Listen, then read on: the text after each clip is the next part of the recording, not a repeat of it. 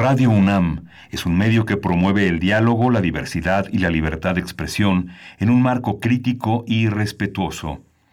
Los comentarios expresados a lo largo de su programación reflejan la opinión de quien los emite, mas no de la radiodifusora. Radio UNAM presenta Primer Movimiento. El mundo desde la universidad. Buenos días, bienvenidos, bienvenidas. Estamos en primer movimiento en Radio UNAM en este viernes, viernes 23 de octubre. Se nos eh, acaba la semana, una semana que viene con mm, pues noticias, noticias importantes en temas de, la pandemia. Pero les saludamos, les saludamos. Primero eh, también está en cabina. Eh, saludo a Frida Saldívar que está en la producción ejecutiva. Está por allá. Ella, ustedes lo saben, nuestra producción por lo menos solo ella, y no sé si acompañada de Socorro Montes esta mañana o de Arturo González. Está Arturo, está Arturo en los controles técnicos, así es que los dos allá en cabina, el resto del equipo mm, con sana distancia. Eh, Miguel Ángel Queman en un momento estará con nosotros, tiene por ahí alguna cuestión técnica que ajustar, pero les damos la bienvenida a esta radio universitaria. Son las siete con cinco minutos de eh, la mañana, hora del centro del país.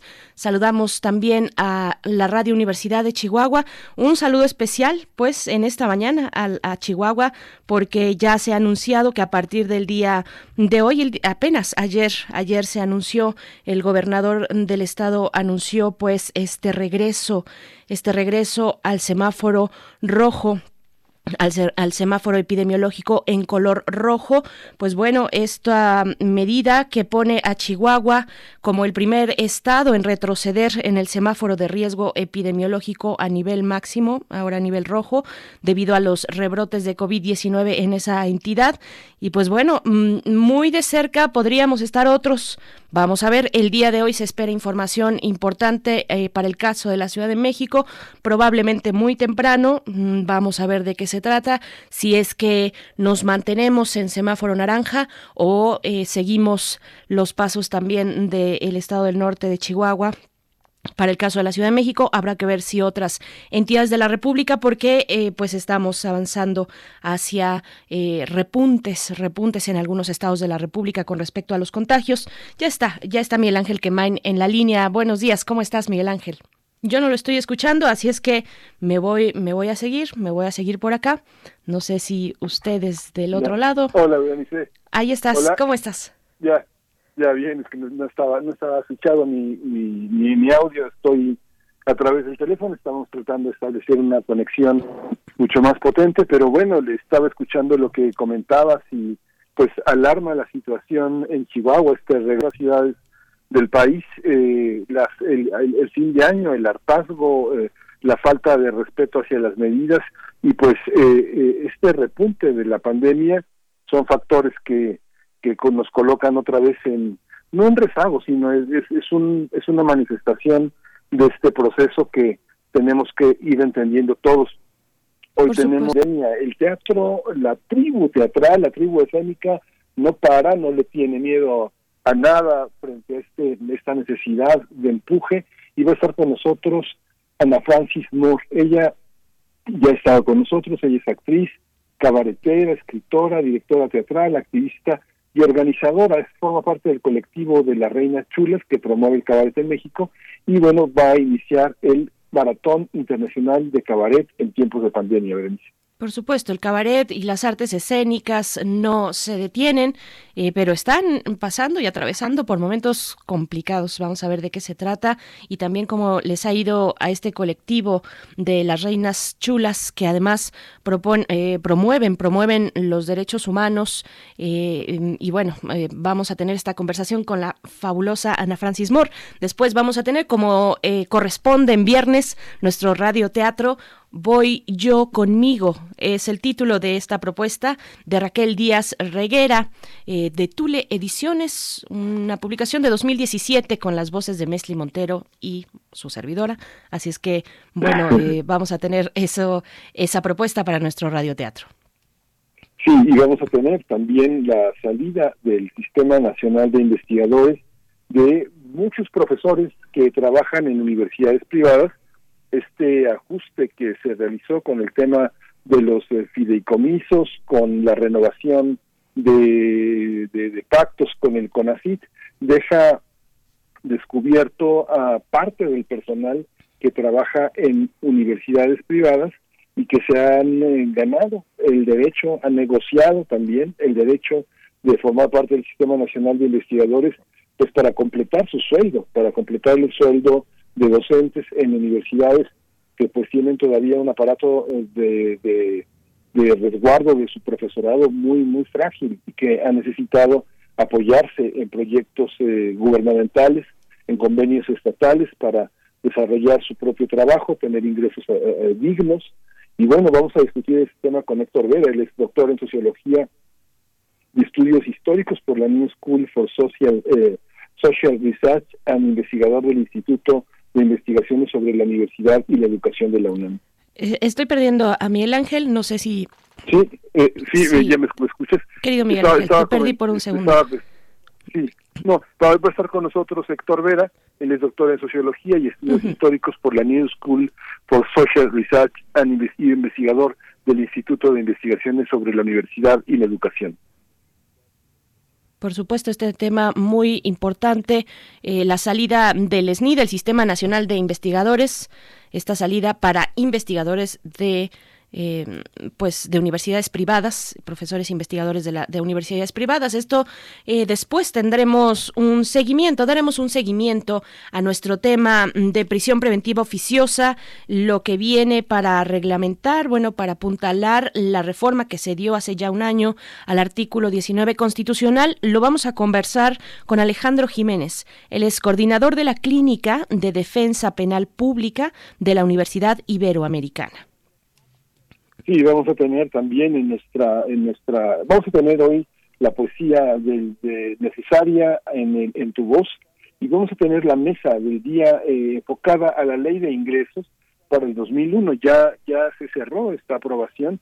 Vamos a tratar el tema con Santiago Capraro, él es un especialista, él es profesor de tiempo completo en la Facultad de Economía de la UNAM. Por supuesto, bueno, estos y todos los temas que para esta mañana vayan suscitándose mm, y que ustedes quieran compartir también en redes sociales. De nuevo un saludo fuerte a Chihuahua y a los estados donde mm, ya algunas colonias, por ejemplo, bueno, municipios están regresando a semáforo rojo. Es probable que tengamos una noticia muy similar para el caso de Ciudad de México. Ya algunas algunas eh, colonias han regresado a semáforo mm, rojo, así es que pues es un día de poner mucha atención en ese sentido. Está en nuestras redes sociales arroba PMovimiento en Twitter, Primer Movimiento UNAM en Facebook.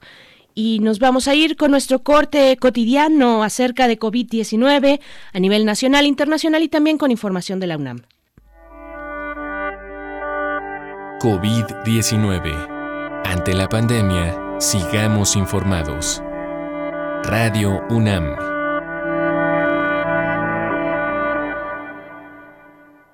Eh, la Secretaría, la Secretaría de Salud eh, informó que el número de decesos por la enfermedad de la COVID-19 aumentó a 87.894. De acuerdo con el informe técnico que ofrecieron las autoridades sanitarias en la tarde de ayer, los casos confirmados acumulados se incrementaron a 874.171. En información internacional, la pandemia de la COVID-19 ha provocado al menos 1.133.136 personas fallecidas en el mundo, de acuerdo con el balance más reciente sobre coronavirus SARS-CoV-2. Las cifras indican que desde el comienzo de la pandemia, 41.304.020 personas contrajeron la enfermedad, pero al menos 28.294.600 se recuperaron. En la información relativa a la UNAM, la UNAM amplió hasta el 4 de enero de 2021 del año próximo, el próximo enero, la vigencia del acuerdo por el que se suspenden las reuniones académicas de difusión y culturales. Esto es con el fin de proteger a la comunidad universitaria, prevenir contagios o rebrotes de la enfermedad que causa el virus SARS-CoV-2. Esta medida también incluye las autorizaciones perdón, de realización de viajes para asistir a eventos académicos y recibir intercambios o a profesores e investigadores en estancias con dicho carácter. El acuerdo señala que a pesar de las medidas de confinamiento, no ha sido posible mitigar los efectos de la pandemia. Esto obliga a continuar con ellas, reforzarlas, hasta en tanto no se cuente con condiciones, las condiciones necesarias para un retorno seguro.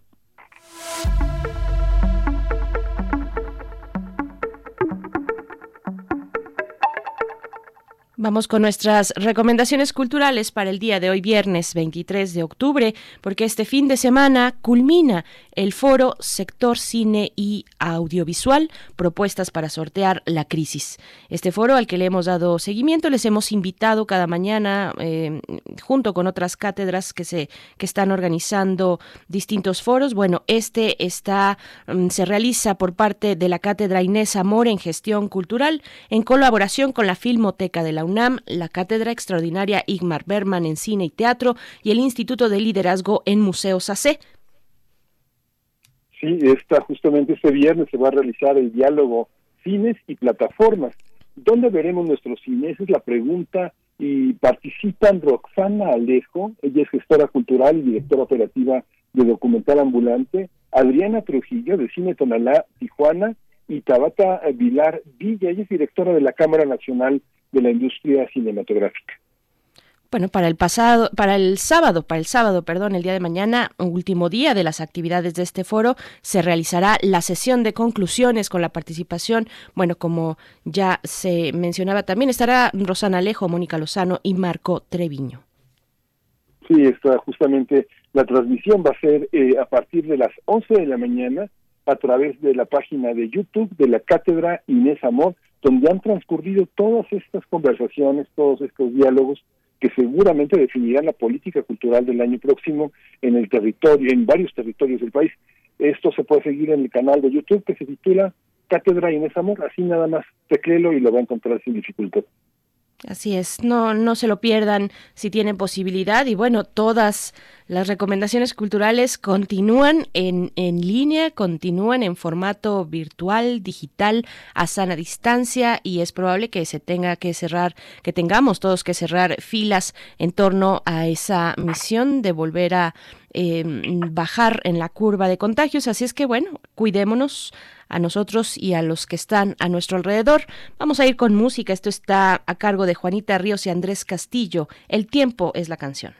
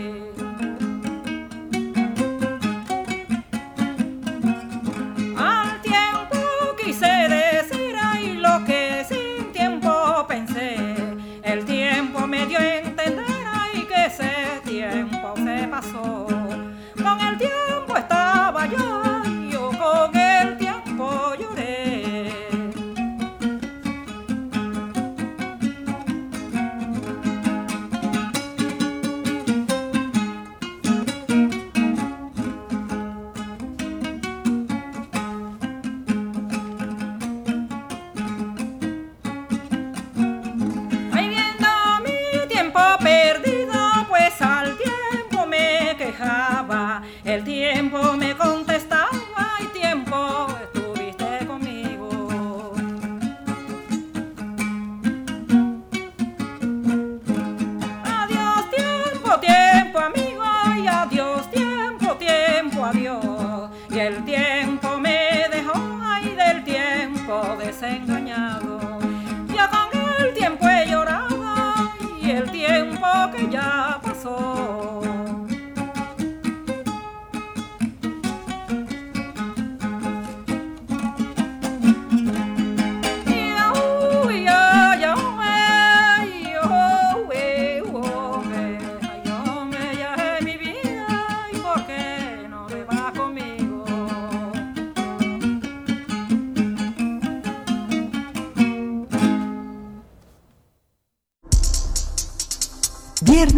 de ocio.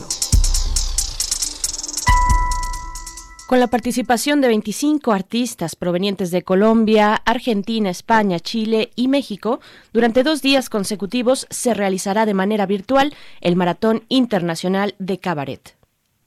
En la décimo octava edición, el público podrá disfrutar el 24 y 25 de octubre una diversidad de obras que serán transmitidas de manera gratuita a través de Facebook con excepción del espectáculo de las reinas chulas titulado La Casa de Papel de Baño, que va a tener un costo de recuperación de boleto y se va a presentar a través de la plataforma Zoom. Este maratón es una idea de las creadoras del Festival Internacional de Cabaret, el cual ha cobrado notoriedad en los últimos 30 años en México. De ahí la relevancia de organizar año con año el Festival Internacional de Cabaret, aunque este 2020 su formato cambió debido a la pandemia, ya que tradicionalmente se realiza de manera presencial durante agosto. También habrá espectáculos, participaciones breves y videos de diversos actores. El público va a poder disfrutar también talleres, conferencias magistrales, mesas y actividades dedicadas a los niños también. Pues vamos a conversar esta mañana sobre el género del cabaret en tiempos de pandemia y la oferta del Maratón Internacional. Y bueno, este día nos acompaña a través de la línea aquí en Primer Movimiento Ana Francis Moore. Ella es actriz, cabaretera, escritora, directora teatral y activista mexicana. Es una de las fundadoras del colectivo Las Reinas Chulas, que promueve el cabaret en México y también se ha especializado en derechos sexuales, en estudios de género, en derechos humanos. Ana Francis Moore, qué gusto que estés con nosotros esta mañana. Te desmañanamos, Ana Francis. Fíjate que sí, pero la verdad es que ahora en tiempos de pandemia, pues ya soy una cabaretera tempranera porque puse un cuarto urbano aquí en la casa de ustedes y entonces tengo que atender tempranito mis plantas. Qué bonito, Ana Francis. Bienvenida. Está muy bien. buenos días, Ana Francis. Eh, ¿cómo, ¿Cómo se recibe eh, un, un maratón de cabaret cuando gran parte de la comunidad de teatral, de escénica, ha, hecho una larga pausa en espera de que se reabran los teatros. Claro, ¿Cómo pues mira, encuentran? pausa y no, porque la verdad es que nosotras desde el 7 de abril empezamos a hacer espectáculos vía Zoom. Ya hicimos al principio algunas adaptaciones, nos agarramos de, de lo que teníamos y tal, y después empezamos a hacer espectáculos específicos para para transmitirse en línea desde cada quien desde su casa. Justo el primero que hicimos, digamos, ya con una producción bastante más seria, fue La Casa de Papel de Baño, que la verdad es que quedó muy divertido, muy, muy divertido y se los recomiendo muchísimo y justo vamos a dar una función ya única y última porque esa, ese espectáculo ya, ya pasó, única y última es sábado a las nueve de la noche. Entonces, ya agarramos un buen callo en este nuevo lenguaje, en esta, en este híbrido en el que estamos viviendo. Ahora sí que por creatividad no paramos. Y mira, la verdad es que las personas que tenemos espectáculos en la cabeza todo el tiempo, más nos vale sacarlos porque si no somos un peligro para México. Entonces, eh, sí, la verdad, pues dijimos, bueno, ¿qué hacemos con el festival? Ni modo de no hacerlo. Sí, dijimos, bueno, pues vamos a hacer una versión en línea. Estábamos un poco apagados con el asunto, entre resignadas y no. Y cuando empezamos a invitar a la gente, a los artistas, a los artistas internacionales que han pasado por el festival otros años, de repente aquello se puso nutrido, se puso interesante, se puso súper loco y dijimos, no puede ser. O sea, en estos eh, casi 20 años de festival de cabaret, jamás hubiéramos podido conseguir un elenco y una programación como la que tenemos si fuera presencial. No nos alcanzaría para los boletos de avión, no habría manera de coincidir en las agendas. Entonces, eh, resultó una, una, programación súper nutrida y súper diversa y además pues, muchos de los espectáculos y de las intervenciones van a ser de 15 minutos y tenemos desde Albert Pla, Leo Bassi, las artistas de Argentina, de Nueva York, ¿sabes? O sea, eso está increíble, como que todo mundo que ha pasado por el festival se volcó y dijo, por el festival lo que me pidan. Y bueno, además tenemos también la participación de la UNAM como, como en, en coproducción, lo cual pues nos permite una difusión muchísimo más amplia y nos permite que sea gratis, Y ya tenían ese camino digital recorrido, porque a mí a mí me sorprendió bastante saber o bueno ver eh, anunciado el show de manera digital rápidamente por ahí de abril. Dije, mira, pues sí, sí traen, vienen con todo y, y, vienen fuerte también, eh, previendo lo que ya pues nos eh, depararía el destino. pero ustedes ya tenían ese camino digital recorrido. ¿Cómo fue? ¿Qué significa montar de manera distinta, cambiar un poco el formato? O esta hibridación que, como tú lo mencionas, Ana Francis, pues hacia la pantalla pequeña y quiénes están del otro lado, cómo, cómo ha sido su interacción con el público, porque en el cabaret y cuando uno va al teatro Bar el Vicio, pues es una interacción muy rica, mm, por supuesto muy divertida, como es el cabaret, pero eh, también muy cercana. No, mira, teníamos, no teníamos nada de experiencia en ese sentido. Es decir, teníamos experiencia realizando materiales audiovisuales y además con las mejores, ¿no? O sea, con Jimena Cueva, ¿sabes? Como son nuestras amigas, pues en realidad es un asunto este, eh, relativamente accidental.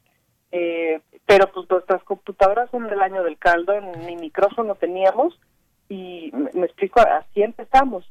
Lo que sí ya teníamos un camino andado es trabajar vía Skype, trabajar vía teléfono, porque pues cada quien en su casa, llevamos ya muchos años trabajando, luego vernos todas para escribir era una bronca, entonces más bien sí nos veíamos este, por alguna plataforma, escribíamos juntas.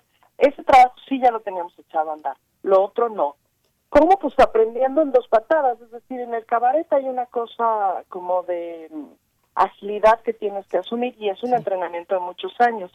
Eh, por ahí decía un maestro en el cabaret, el quién soy, de dónde vengo y de dónde voy, que es la pregunta del personaje, es quién soy, soy Ana Francis, venga del camerino, ya voy tarde, pues ya dieron tercera, me explico, como que ni te lo preguntas y vas, pues, ¿no? Entonces, no, ni, nos lo preguntamos porque rápidamente dio que, que, que esto iba para, para largo, claro, no vimos que iba para tan largo, pero dijimos, si nos va a morir el vicio, se nos va a morir el vicio nuestro teatro, ¿no? Los otros vicios ya se murieron porque ya no alcanza, pero nuestro nuestro teatro va el vicio se nos va a morir, nuestro proyecto cultural, si no eh, le entramos al quite, pues, ¿no? ¿Cómo es? Pues al principio, claro, es una experiencia súper rara, ¿no? Eh, porque no escuchas las risas del público, no escuchas los comentarios, eh, pero pues hemos ido instrumentando una serie de, de, de, de, artilugios para comunicarnos, como pues en el Zoom hay un chat, entonces la gente te puede ir chateando cosas y las vas leyendo y vas improvisando, este, me explico, y así te vas comunicando. Y luego al final hacemos una cosa muy bonita, que es que abrimos la cámara de todo el mundo. y entonces pues literalmente nos metemos hasta la cocina de la gente, nos metemos a sus casas y, y este y pues así convivimos un rato y ahí se da una convivencia súper bonita, lo cual fue súper bueno, súper importante y entrañable sobre todo en los tiempos en donde hemos estado más encerrados y que además vamos a volver ahí, ¿no? Es evidente que vamos a volver a encerrarnos otro tanto eh, de forma importante y ahí es crucial como mirarnos a los ojos, ¿no?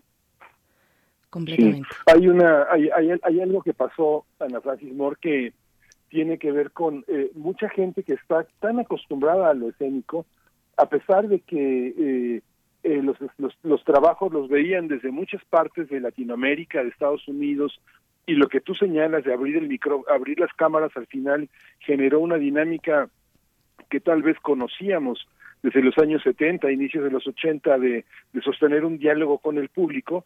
Para muchos ya en este regreso se obvió, ¿tú cómo ustedes van a experimentar por primera vez esa apertura de cámaras y la relación con el público y tener públicos de otros estados y de otros países? ¿Cómo, cómo asimilar esa experiencia, Ana Francisca? Mira, ya la hemos tenido. Justo de pronto eh, resultó que mucha gente nos dice, oigan, ya cuando volvamos a, lo que vayamos a volver, al mundo que sea después de esto, por favor no dejen de hacer por lo menos una vez al mes funciones así, en Zoom, en streaming. Toda la gente que no vive en la Ciudad de México, de toda América Latina, tenemos un montón de público de América Latina, ¿no? Con los de Europa la verdad es que no le hemos no le hemos atinado al, horario, porque tendríamos que dar como una función a las 3 de la tarde. En fin, todavía no lo, no lo hacemos, pero pues el diálogo es padrísimo porque de otra manera, o sea, son gente que de pronto nos ve en alguna gira, que nos ha seguido en las redes, etcétera, pero pues para que te vuelvan a verte en chino. Y con estas oportunidades, pues te vuelven a ver. O sea, de plano hubo una función hace como dos semanas que creo que no había nadie de público de la Ciudad de México. Todo mundo era de, del resto del país y de América Latina. Y eso es padrísimo, pues, ¿no? Eh, porque sí es como otro diálogo, otra onda, otra cosa. Y en la en la conventa de después, pues ahí vas platicando, ¿no? De, oye, ¿cómo están las cosas por allá? ¿Qué restricciones tienen? No, te vas enterando de lo que están haciendo en los otros países, más allá de lo que te dicen los periódicos que de pronto tienen sus filtros, ¿no? Te vas enterando como pues, por la gente, literal, cómo lo están pasando en los otros estados, en, en otros países, etcétera.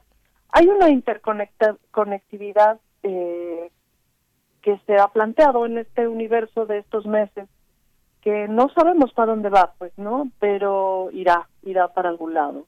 Y una de las cosas que está súper buena, por ejemplo, de este maratón de cabaret, es que como se va a transmitir la mayor parte por Facebook, pues es re fácil, pues, ¿no? Eh, ahí se, se multiplica la posibilidad de, de, personas que lo pueden ver, porque pues para bien o para mal, prácticamente todo el mundo tiene Facebook, ¿no? Por supuesto, debe ser muy interesante pues darse cuenta también de la respuesta de públicos de otros estados de la República. Tenemos tal vez algunos, tengo yo al menos, la idea de que para el caso de Ciudad de México o algunas otras capitales, Guadalajara probablemente, y otros también Veracruz, en fin, eh, tienen una mayor mm, disposición, tal vez son más receptivos los públicos hacia ciertos temas que son polémicos, porque ustedes, bueno, sí nos ponen el dedo en la frente cuando estamos ahí en el, en el teatro eh, El Vicio pero ¿cómo ha sido esto? ¿Cómo ha sido sortear pues estas ideas distintas, estas formas culturales diferentes de otros estados de la República cuando ustedes están hablando de, de, machismo, cuando hablan de política, cuando hablan de la 4T, cuando hablan, eh, recuerdo que fui a ver pues todavía a finales de año eh, la, la pastorela y bueno, es, es bastante corrosivo el humor. Es bastante corrosivo y luego ya, te, o sea, por ejemplo, hicimos un espectáculo justo pandémico con el doctor Hugo López Pastel, me explico, o sea, como fuimos las primeras que dijimos, pues vamos a sacar al personaje del año. Y estuvo súper divertido, ¿no? Es un espectáculo que se llama La Curva de la Estupidez, que por ahí seguramente iremos sacando nuevas versiones porque pues porque los personajes siguen este siguen dando de qué hablar. Ahora recientemente ya apareció Anlo, ¿no? Este, que también lo seguiremos sacando en la pastorela de fin de año, yo creo que vamos a hacer una pastorela re política, seguramente será en línea, Vamos a empezar a abrir ya el vicio la próxima semana con espectáculos presenciales, monólogos nuestros, eh, solamente para 25 personas ahí y en streaming, ¿no? que es una, una otra forma, porque todo lo que hemos hecho no ha sido streaming, sino ha sido eh, literal con realidad virtual, ¿no? O sea, con pantallas virtuales, videos, etcétera, y en nuestras casas cada quien, pero no transmitido desde un teatro. Y eso será a partir de la de la próxima semana presencial en el Teatro del Vicio, en lo que vemos si regresamos al semáforo rojo o no. Eh, pero bueno, ahí seguiremos. Mira, la recepción ha sido muy amplia y muy generosa. A la gente, como que la gente ahorita en esta circunstancia, pues a muchos se nos cayeron las defensas, ¿no? No solamente las biológicas, sino de pronto como también las defensas de los prejuicios, las defensas de las ideas preconcebidas y tal. La gente está mucho más dispuesta a mirar, a escuchar ideas radicales para mucha gente nuestras ideas son muy radicales, pues para nosotras no necesariamente, a veces hasta nos sentimos presas, pero eh, porque tenemos un público rediverso, ¿no? Eh, para el cual a veces somos presas y a veces, o sea, para unos somos presas y para otros somos bien radicales, ¿no?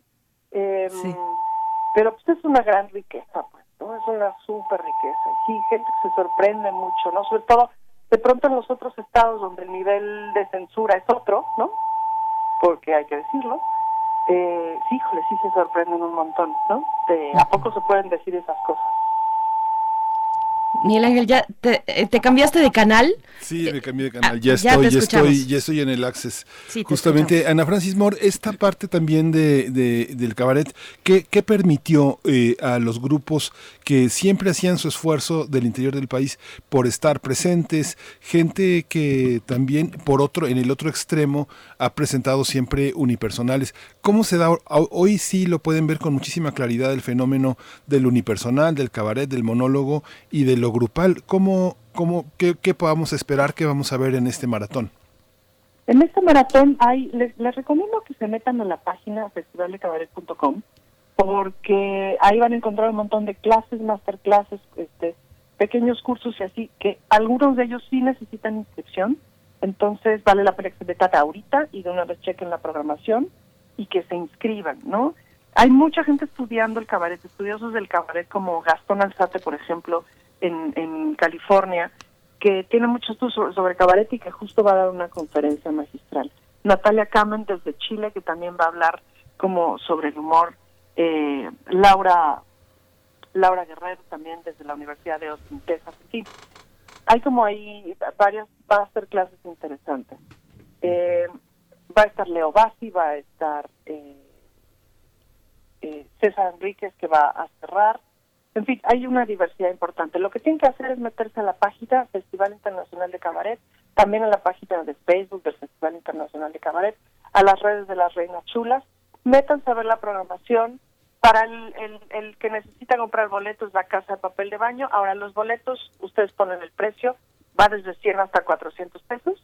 Entonces, si pueden pagar 400, se los agradecemos porque eso paga el proyecto cultural. Si pueden pagar 100 pesos, igual también se los agradecemos.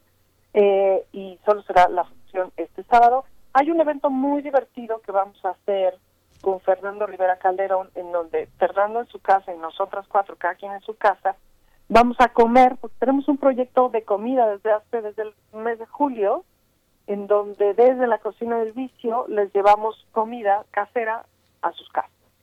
En eso hemos estado trabajando estos meses. Este proyecto se llama No Guise, que, justamente es la idea de pues, ver que mucha gente empezó a agobiar de tener que cocinar diario. Entonces aquí les decimos No Guise, nosotros guisamos para ustedes, comida casera muy barata, muy muy accesible.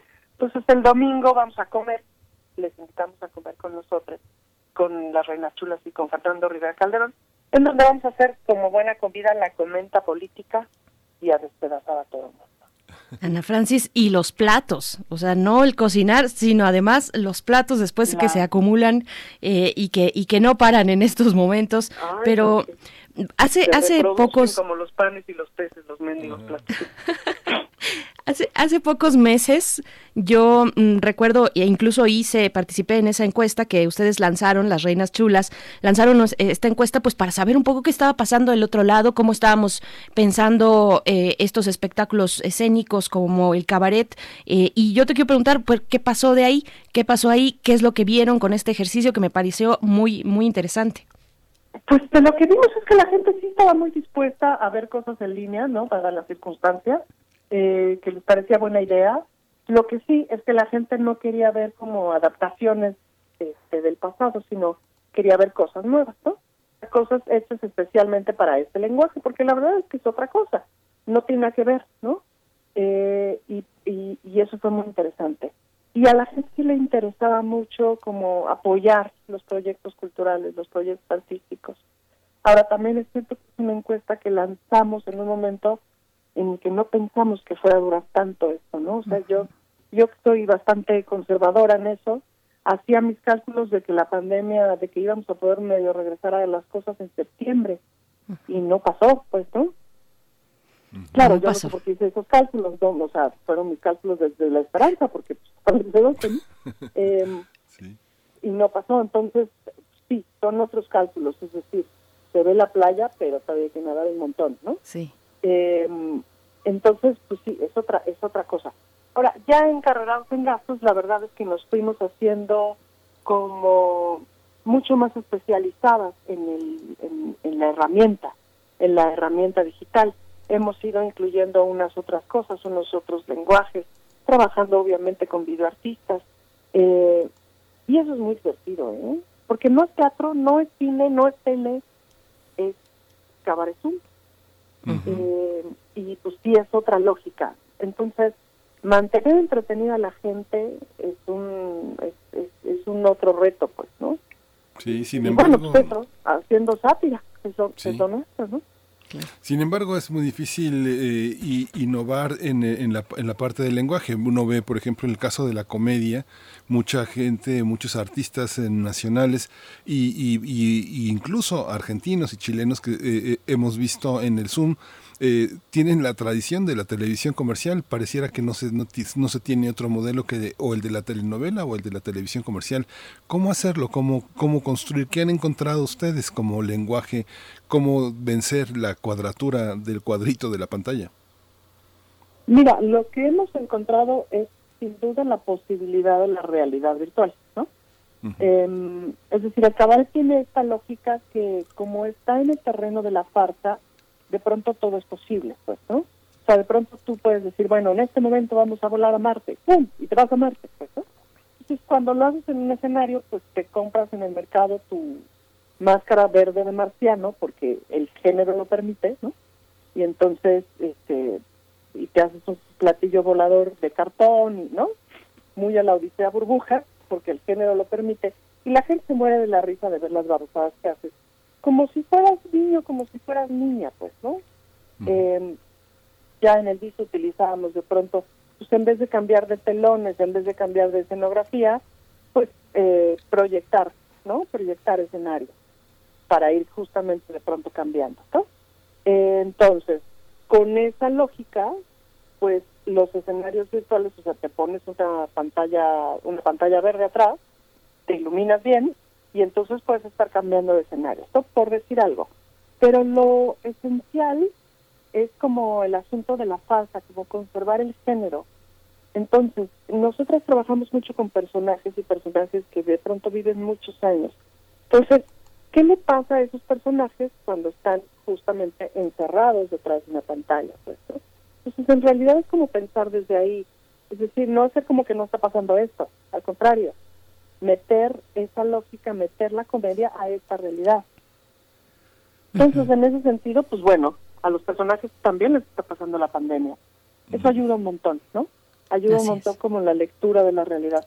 Y luego, por otro lado, algo que es crucial es la alegría. Es decir, en este momento la risa y la alegría son, son, son tan importantes como la comida, porque no es un momento fácil. Entonces, eh, sí, o sea, sí hay gente que dice, no manchen, el sábado es lo mejor de mi semana porque la semana me está cargando la fregada y entonces el sábado me conecto, ya me río de sus, de sus estupideces y entonces ya me relajo y, como que vuelvo a arrancar. Estamos conversando con Ana Francis Moore, una de las fundadoras del colectivo Las Reinas Chulas. Eh, y bueno, hay, mm, ustedes han hecho una escuela muy, muy interesante. Hay muchas y digo mujeres porque ustedes todas son mujeres y hay muchas jóvenes estandoperas, por ejemplo, que les siguen y que se acercan y que además, bueno, por supuesto, las admiran y han aprendido mucho de ustedes. Eh, pero te pregunto, Ana Francis, ¿cómo está esa escena? Eh, en estos momentos complicados, cómo está esa, y no solamente esa que es la nueva, sino también los lugares de cabaret en, las distintas ciudades de este país. Para el caso de Ciudad de México, ustedes están aquí eh, eh, en el Teatro Bar El Vicio. ¿Cómo has visto esta escena frente a la pandemia?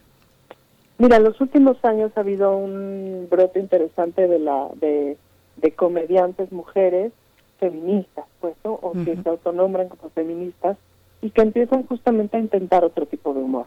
El humor eh, que nos tiene acostumbrada la televisión es machista, misógino, violento, racista, clasista, sobre todo clasista, o sea, la risa sobre que una persona tiene menos que tú, sobre que una persona se viste este diferente, sobre una, el color de piel de persona, etcétera, etcétera, la pertenencia a una condición socioeconómica de una persona es bueno, eh, el pan nuestro de cada día.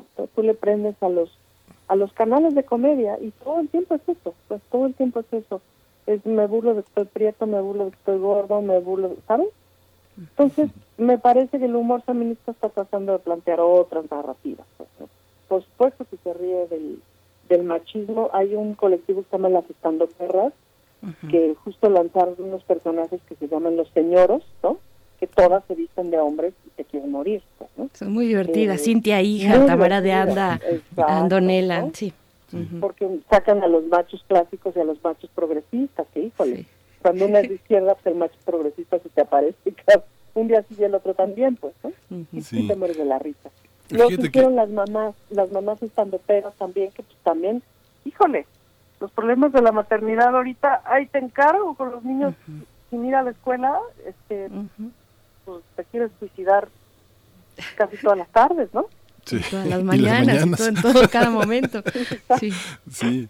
Hay una, hay una parte también, Ana Francis Moore, que bueno, eh, van, van a tener en el cierre nada menos que a César Enríquez, que es un máster y que ha estado también y ha crecido también junto con la organización del festival, del maratón y de todo lo que han hecho alrededor del cabaret, pero eh, se dice tanto que México está polarizado y vemos todos los días declaraciones de tanto humor involuntario que bueno, uno extraña tanto a Monsiváis y la capacidad de dar el giro, eh, las contribuciones que en algún momento bueno eh, seguirá haciendo, ya sé el Fisgón, Jesús Rodríguez, hay todo un mundo, ¿cómo observar la realidad eh, actual?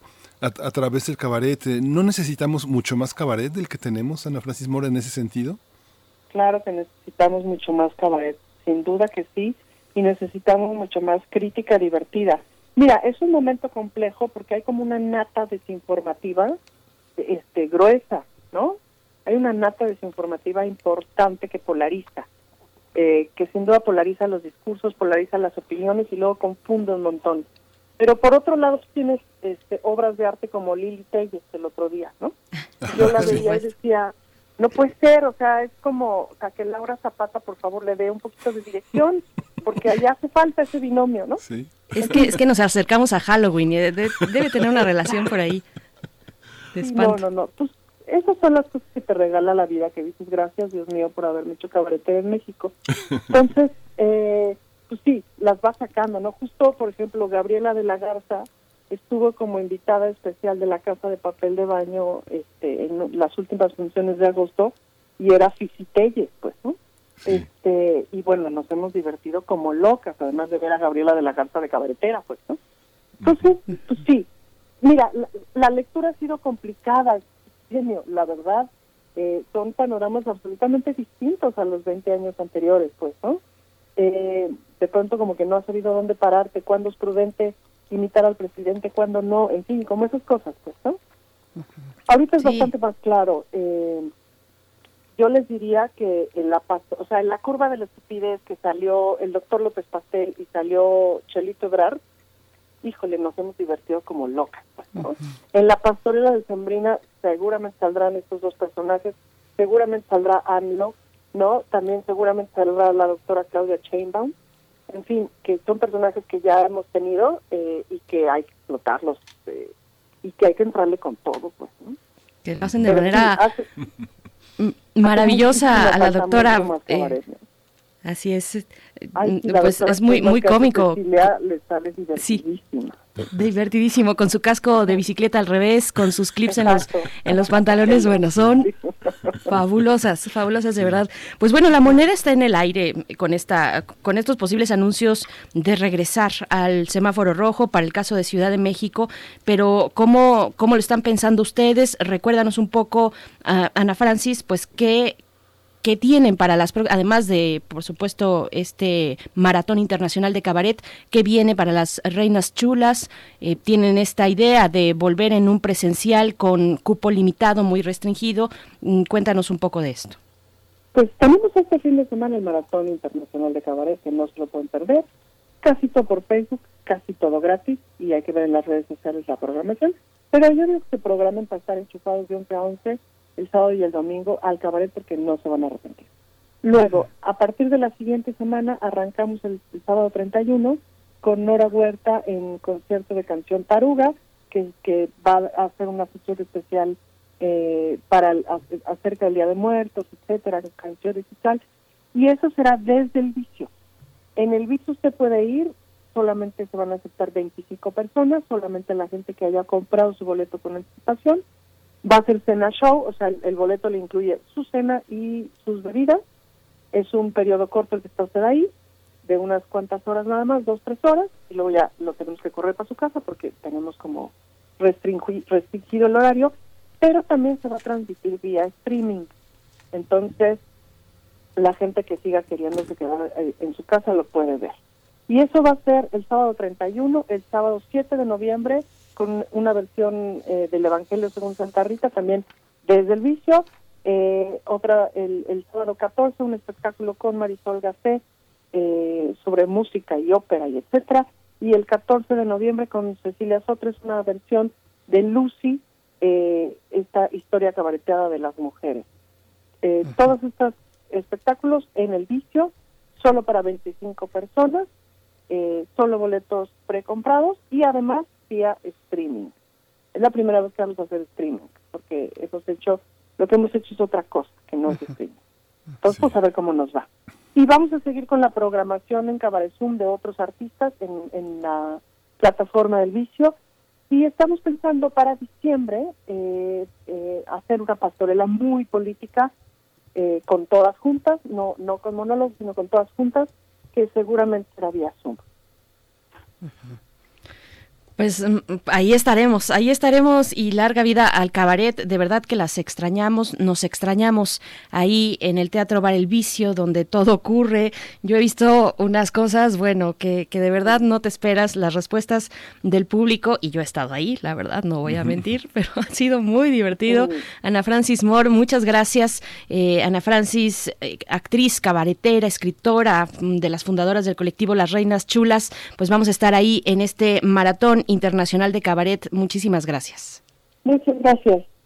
Muchas gracias.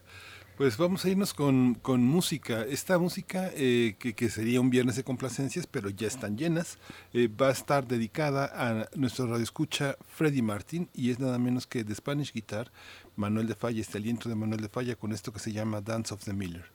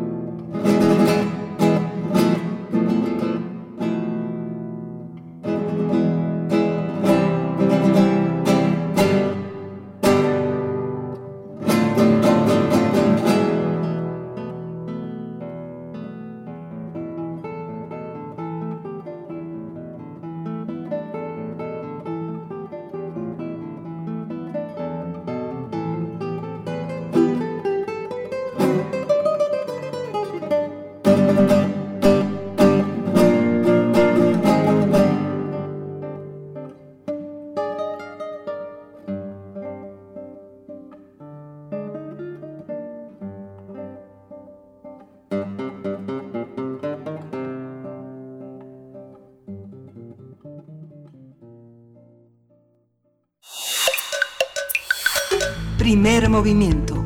Hacemos comunidad.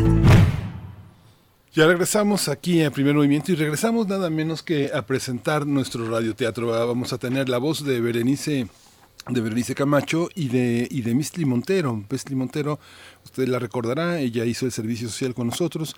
Fue un servicio muy, muy interesante porque ella es actriz, es adaptadora, es locutora y hizo una gran contribución a nuestro equipo. Hoy va este Yo Voy Conmigo, de Raquel Díaz Reguera. Este es de Tule Ediciones, de, publicado en 2007. La producción es de Frida Saldívar y pues nos despedimos, Berenice, de una vez de la radio universitaria de Chihuahua. Ánimo, ánimo por allá en Chihuahua, ahora que entran a semáforo rojo. Vamos con nuestro radioteatro, después al corte. Estamos en primer movimiento. Para teatros, los radioteatros de primer movimiento.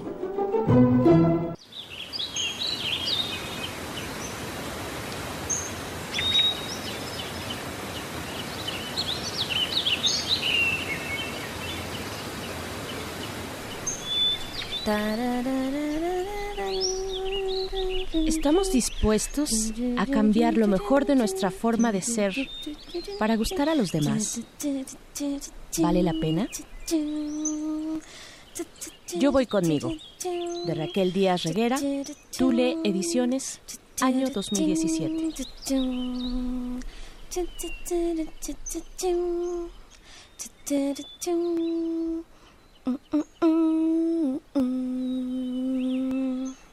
Me gusta Martín.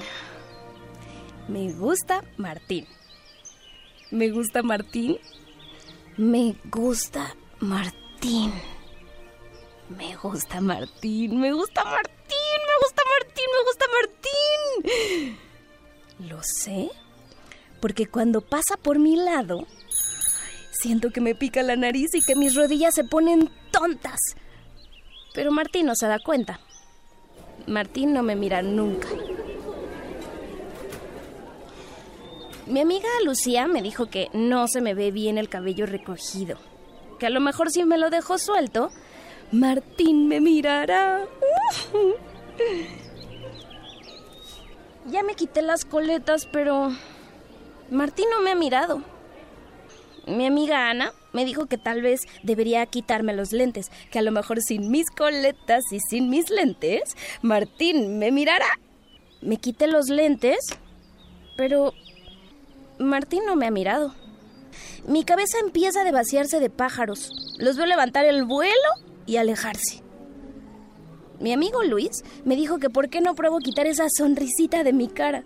¿Está seguro de que sin mis coletas, sin mis lentes y sin mi sonrisita, Martín me mirará. He dejado de sonreír. Pero Martín no me ha mirado. Mi amiga Carla me dijo que por qué no pruebo no tararear cancioncitas de las mías.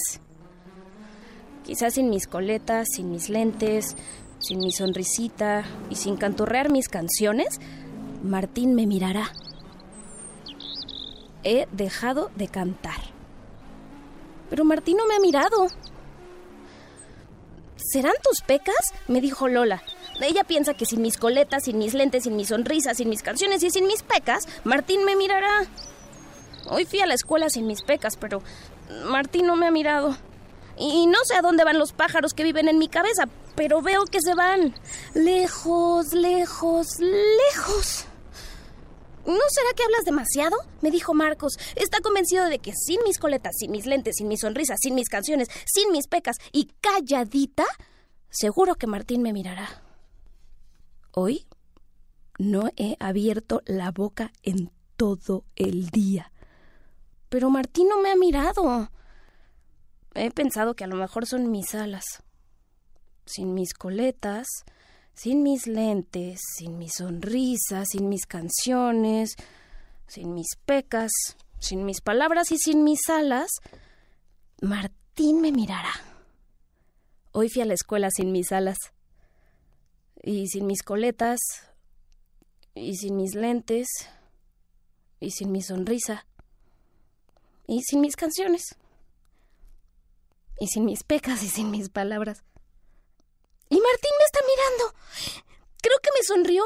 Martín me ha visto. Pero ahora soy yo la que no me veo. ¿Y dónde están los pájaros de mi cabeza? Ay, ¿por qué están encerrados en esa jaula?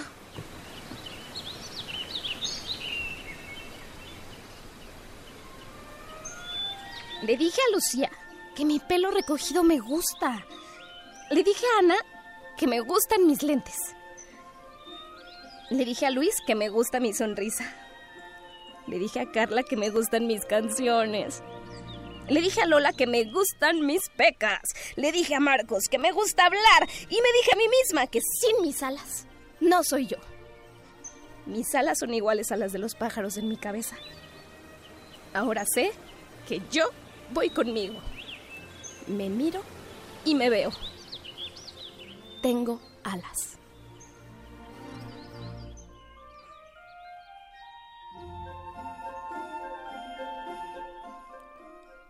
Yo voy conmigo, de Raquel Díaz Reguera, Tule Ediciones, 2017. Y con este radioteatro nos vamos al corte de la hora, nos despedimos de la Radio Universidad de Chihuahua, seguimos en el 96.1 de FM, aquí en Radio UNAM.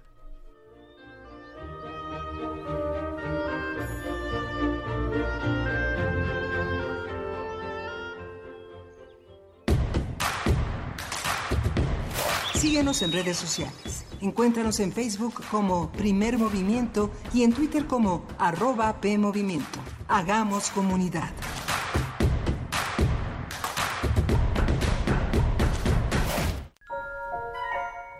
En un vecindario de hermosas casas de color pastel, jardines verdes, con alguna florecilla creciendo caprichosa sobre la verja, acontecen también cosas extrañas que solo quien está adentro puede ver. ¿Escuchaste ese ruido? El terror ha entrado a tu casa. Desde la Radio Nacional de España, te traemos cuatro obras de radioteatro que no te dejarán dormir. Drácula, Extraños en un tren, Psicosis y El Exorcista. Escúchalas todos los sábados de noviembre a las 20 horas por Radio UNAM. Enciende la radio, cierra los ojos y viaja al terror. Radio UNAM. Experiencia sonora. ¿Te acuerdas de... Pero te peinas, ¿eh? En 30 años, cada vez que nos peinamos para la foto, renovamos nuestra credencial y votamos, las y los ciudadanos junto con el INE construimos una democracia sólida, con elecciones libres, donde todas las voces se escuchan. Hoy estamos preparados para la elección más grande de nuestra historia, que se llevará a cabo en 2021. Contamos todas, contamos todos, INE. Él me enseñó a fumar cristal, pero no me, no, yo no me sabía aprender y por acá me enseñaron. Pero mis hijos a mí no me han visto hacer eso. Sí saben qué clase de mamá tienen porque saben toda mi vida. Me metí a chochos, activo, piedra. Cualquier gente que me veía le pegaba. Mis hermanas me hablaban, ¿y qué crees? Mamá, tenemos un pedo y como loca iba y me, me peleaba con quien fuera. No me daba miedo, caía a la cárcel. El mundo de las drogas no es un lugar feliz. Busca la línea de la vida, 800-911-2000. A lo largo de los años, la especie humana ha dejado una huella de destrucción en el planeta. Estamos muy cerca del punto de no retorno. Este es el momento de realizar nuestro cambio de conciencia. Habitare. Agenda ambiental inaplazable. Te invitamos a escuchar las labores que hacen nuestras científicas y científicos para tratar de salvar nuestra casa. Y las recomendaciones para que desde tu trinchera ayudes a cuidar el ambiente. Todos los lunes a las 16 horas, por el 96.1 de FM. Radio UNAM, Experiencia Sonora.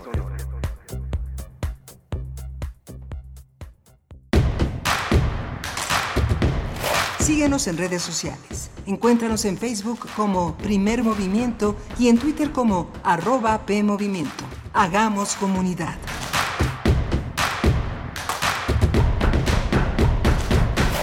Hola, buenos días. Estamos ya de regreso en primer movimiento. Son las 8 de la mañana con 5 minutos. Estamos eh, en el último día de la semana laboral.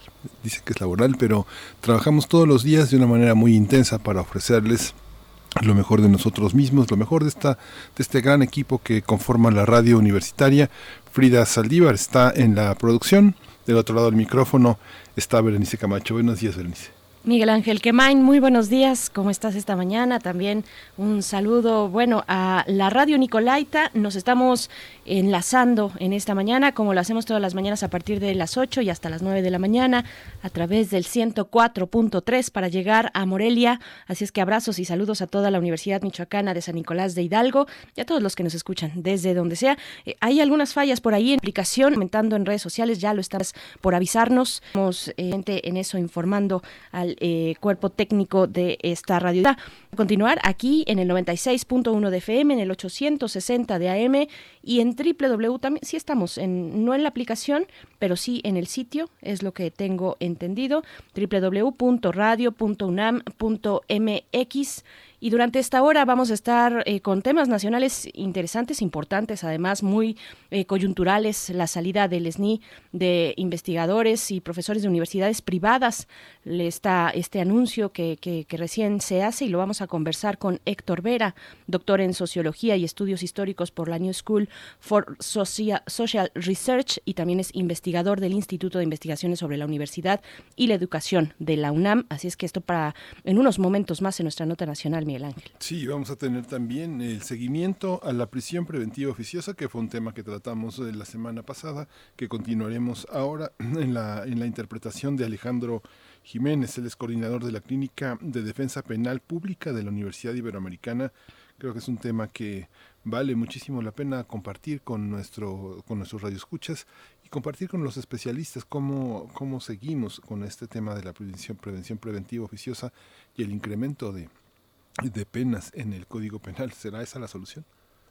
Bueno, pues vamos a conversarlo. Es un tema que ya nos ha llevado bastante tiempo y en el cual pues no hay que escatimar tiempo y, y, esfuerzos para entender lo que a todos y a todas nos afecta, que finalmente es el sistema punitivo de nuestro país. Pues bueno, mm, nos dicen que hay algunas plataformas eh, plataformas no públicas donde sí se está escuchando nuestra transmisión en esta mañana. Nos dicen por acá, yo estoy en Apple Music y sí se escuchan. Bueno, muchas gracias por, por ese comentario y a todos los que están escribiendo, Rosario Martínez, Carmen Valencia, que eh, dice Rosario, me encantó y Mesli es muy buena, es buenísima. Y le mandamos un saludo si nos está escuchando. Eh, Juan Manuel también dice de pelos el radioteatro. Mirko Zun, a Abril y a mí nos encantó el radioteatro. Muchas gracias. Pues bueno, a todos los que están escribiendo, Alfonso de Alba Arcos, Miguel Ángel Gemirán, también por aquí. Eh, está Freddy Martín o Martín, no lo sé, que también ya le dedicamos algo de música, pero bueno, vámonos ya con lo siguiente, Miguel Ángel, directo a nuestra nota nacional. Vámonos. Primer movimiento. Hacemos comunidad. Nota Nacional. Hace algunos días la Universidad Iberoamericana informó que los docentes que forman parte del Sistema Nacional de Investigadores dejarán de recibir recursos del Consejo Nacional de Ciencia y Tecnología, el CONACIT, a partir justo del 9 de noviembre, en unos días. Bueno, así lo dio a conocer la División de Investigación y Posgrado de esta institución académica, que durante 77 años eh, ha participado en la formación de profesionistas especializados y también forma parte del Programa Nacional de Posgrados de Calidad. Lo mismo ocurrió en el Instituto Tecnológico Autónomo de México, el ITAM. Investigadores de esa institución informaron que también se les había cancelado la entrega de estímulos explicaron que el pasado 7 de octubre directivos del ITAM y el CONACIT renovarían el convenio de apoyo a los investigadores. Sin embargo, esto no ocurrió pues les fue notificada la decisión del Consejo Nacional, aunque más tarde el ITAM aclaró que el acuerdo seguirá vigente al menos hasta 2021. También se alertó que otras universidades educativas como el Tecnológico de Monterrey o el Centro de Estudios Espinosa Iglesias se vieron afectados por esta medida. Bueno, vamos a conversar esta mañana sobre la decisión del CONACIT para dejar de dar los estímulos económicos al SNI, a investigadores de universidades privadas. Este día nos acompaña a través de la línea de primer movimiento Héctor Vera. Él es doctor en Sociología y Estudios Históricos por la New School for Social Research y también es investigador del Instituto de Investigaciones sobre la Universidad y la Educación de la UNAM. Doctor Héctor Vera, gracias por estar una vez más con nosotros. Bienvenido. Hola, ¿qué tal? Buenos días. Hola, Héctor, buenos días. Pues lo que está sobre la mesa es un problema muy complejo, Héctor Vera, porque mm, por una parte se dice que se les quita a los profesores, eh, a los investigadores eh, de las universidades privadas, pero es un problema complejo. En las universidades públicas Muchos investigadores se quejan de que gran parte de su vida intelectual, de su vida productiva, está destinada a cumplir con los requisitos del SNI y por otra parte eh, los profesores que trabajan en universidades privadas completan su salario de ese tema. Por una parte son empleados de estas universidades y por otra parte tienen también el desafío de producir conocimiento. Explíquenos, Héctor Vera, ¿Cómo está esta, esta compleja relación entre ser empleado de una universidad privada, recibir recursos de una universidad pública, de, una, de un sistema público y tener esta, esta dificultad para, para vivir dignamente del trabajo de profesor y de investigador? Bueno, sí, como comentas, es un, es un problema que tiene muchos hilos ahí entre, entrelazados que hay que ir, este, digamos, desanudando para, para tener una imagen un poco más clara. Eh, primero recordar que el Sistema Nacional de Investigadores, que pertenece al, al CONACYT, pues fue una respuesta desde los años 80 a, eh, al deterioro de las condiciones laborales de los trabajadores académicos y al, eh, a la pérdida de poder adquisitivo de los, de los profesores e investigadores universitarios. y desde entonces, pues bueno, ha ido creciendo como este, ha ido creciendo en el número de de beneficiarios de este sistema y, también del tipo de instituciones que pueden eh, eh, en las cuales uno puede trabajar para poder acceder a este a estos este, a estos beneficios del del SNI beneficios que son de dos tipos eh, y esto hay que entenderlo para para analizar el problema que sucede ahora con las universidades privadas porque el SNI es tanto digamos una recompensa simbólica en tanto que te dan un nombramiento mientras dure el periodo en el cual te evaluaron de ser un investigador nacional de en distintas categorías, puede ser desde lo que se llama candidato hasta SNI 1, SNI 2, 3 y luego los que son llamados eméritos. Eh, a cada uno de estos le corresponde un, un apoyo económico distinto. Entonces, como decía, por un lado te dan una recompensa simbólica de ser nombrado investigador nacional y por otro lado te dan un apoyo material, que es una como diría un querido colega este Manuel Gil, una transferencia monetaria condicionada.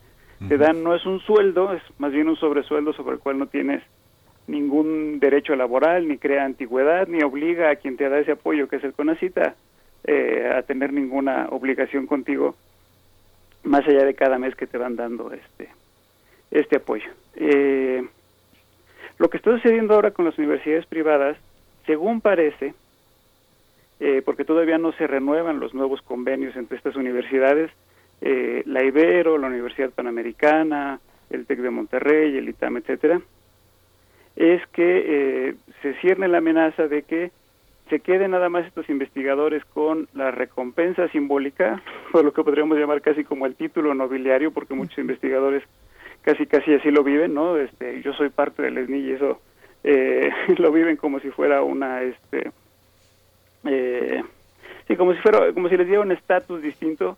Eh, eh, entonces se quedarían con eso, pero perderían esa otra parte muy importante que es el apoyo económico, el apoyo, el apoyo material.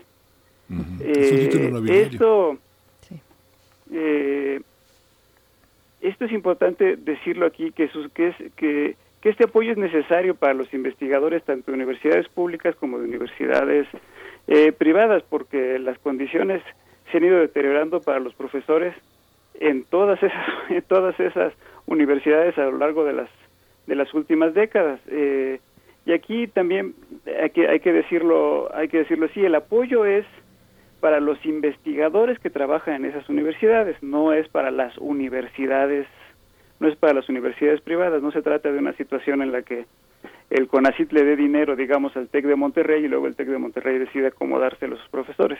Es como les gusta decir ahora en la administración del gobierno federal, es un, es un apoyo sin intermediarios.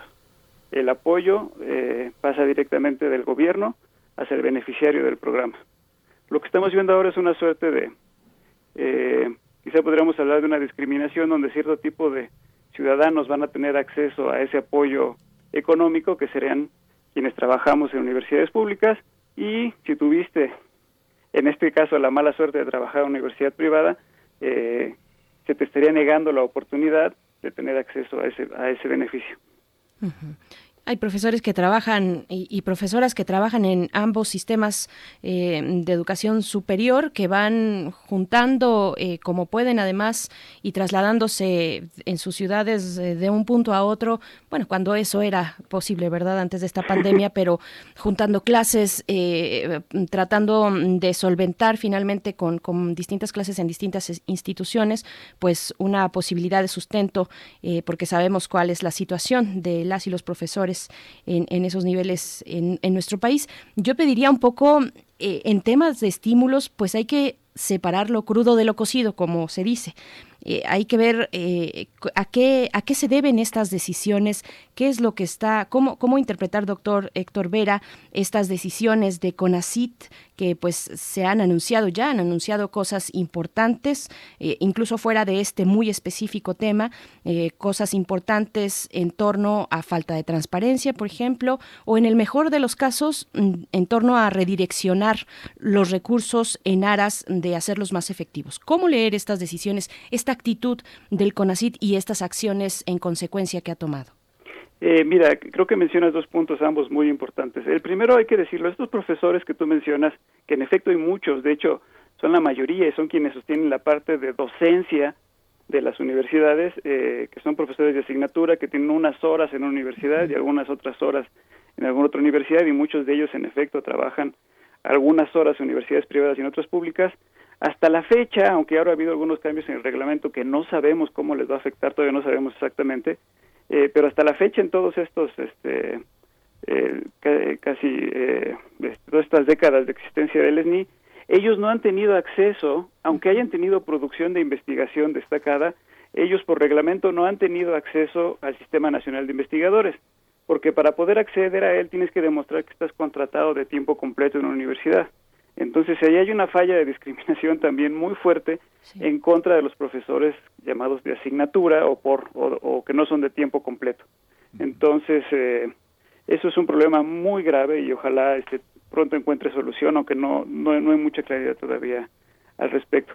Ahora está de por qué, qué está, por qué está haciendo esto el, el CONACIT. Lo que se lo que se le ha dicho a las instituciones, o al menos es este lo que las eh, las autoridades administrativas de las universidades les han comentado a sus, a sus miembros, a, sus profesores que son miembros del SNI, les han dicho que el CONACIT ha argumentado que hay una insuficiencia presupuestal.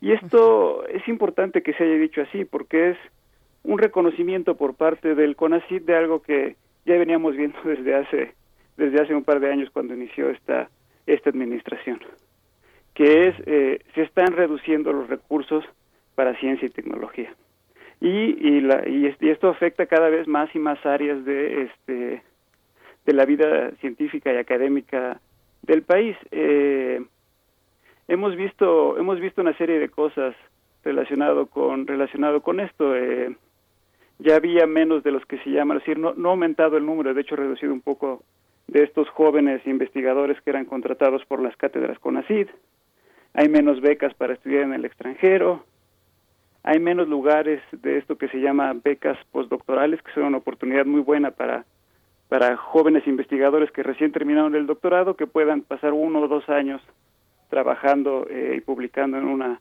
universidad. Antes el CONACYT daba varias de estas becas, ahora se ha reducido muchísimo, muchas ya no se renovaron para un segundo año. Eh, el CONACYT recientemente dejó de pagar suscripciones a asociaciones internacionales científicas como la, la, Unión Matemática Internacional. Entonces, lo que estamos viendo es que la austeridad del programa de gobierno está afectando cada vez de manera más sustancial y cada vez a más personas eh, en, la, en su labor académica y científica.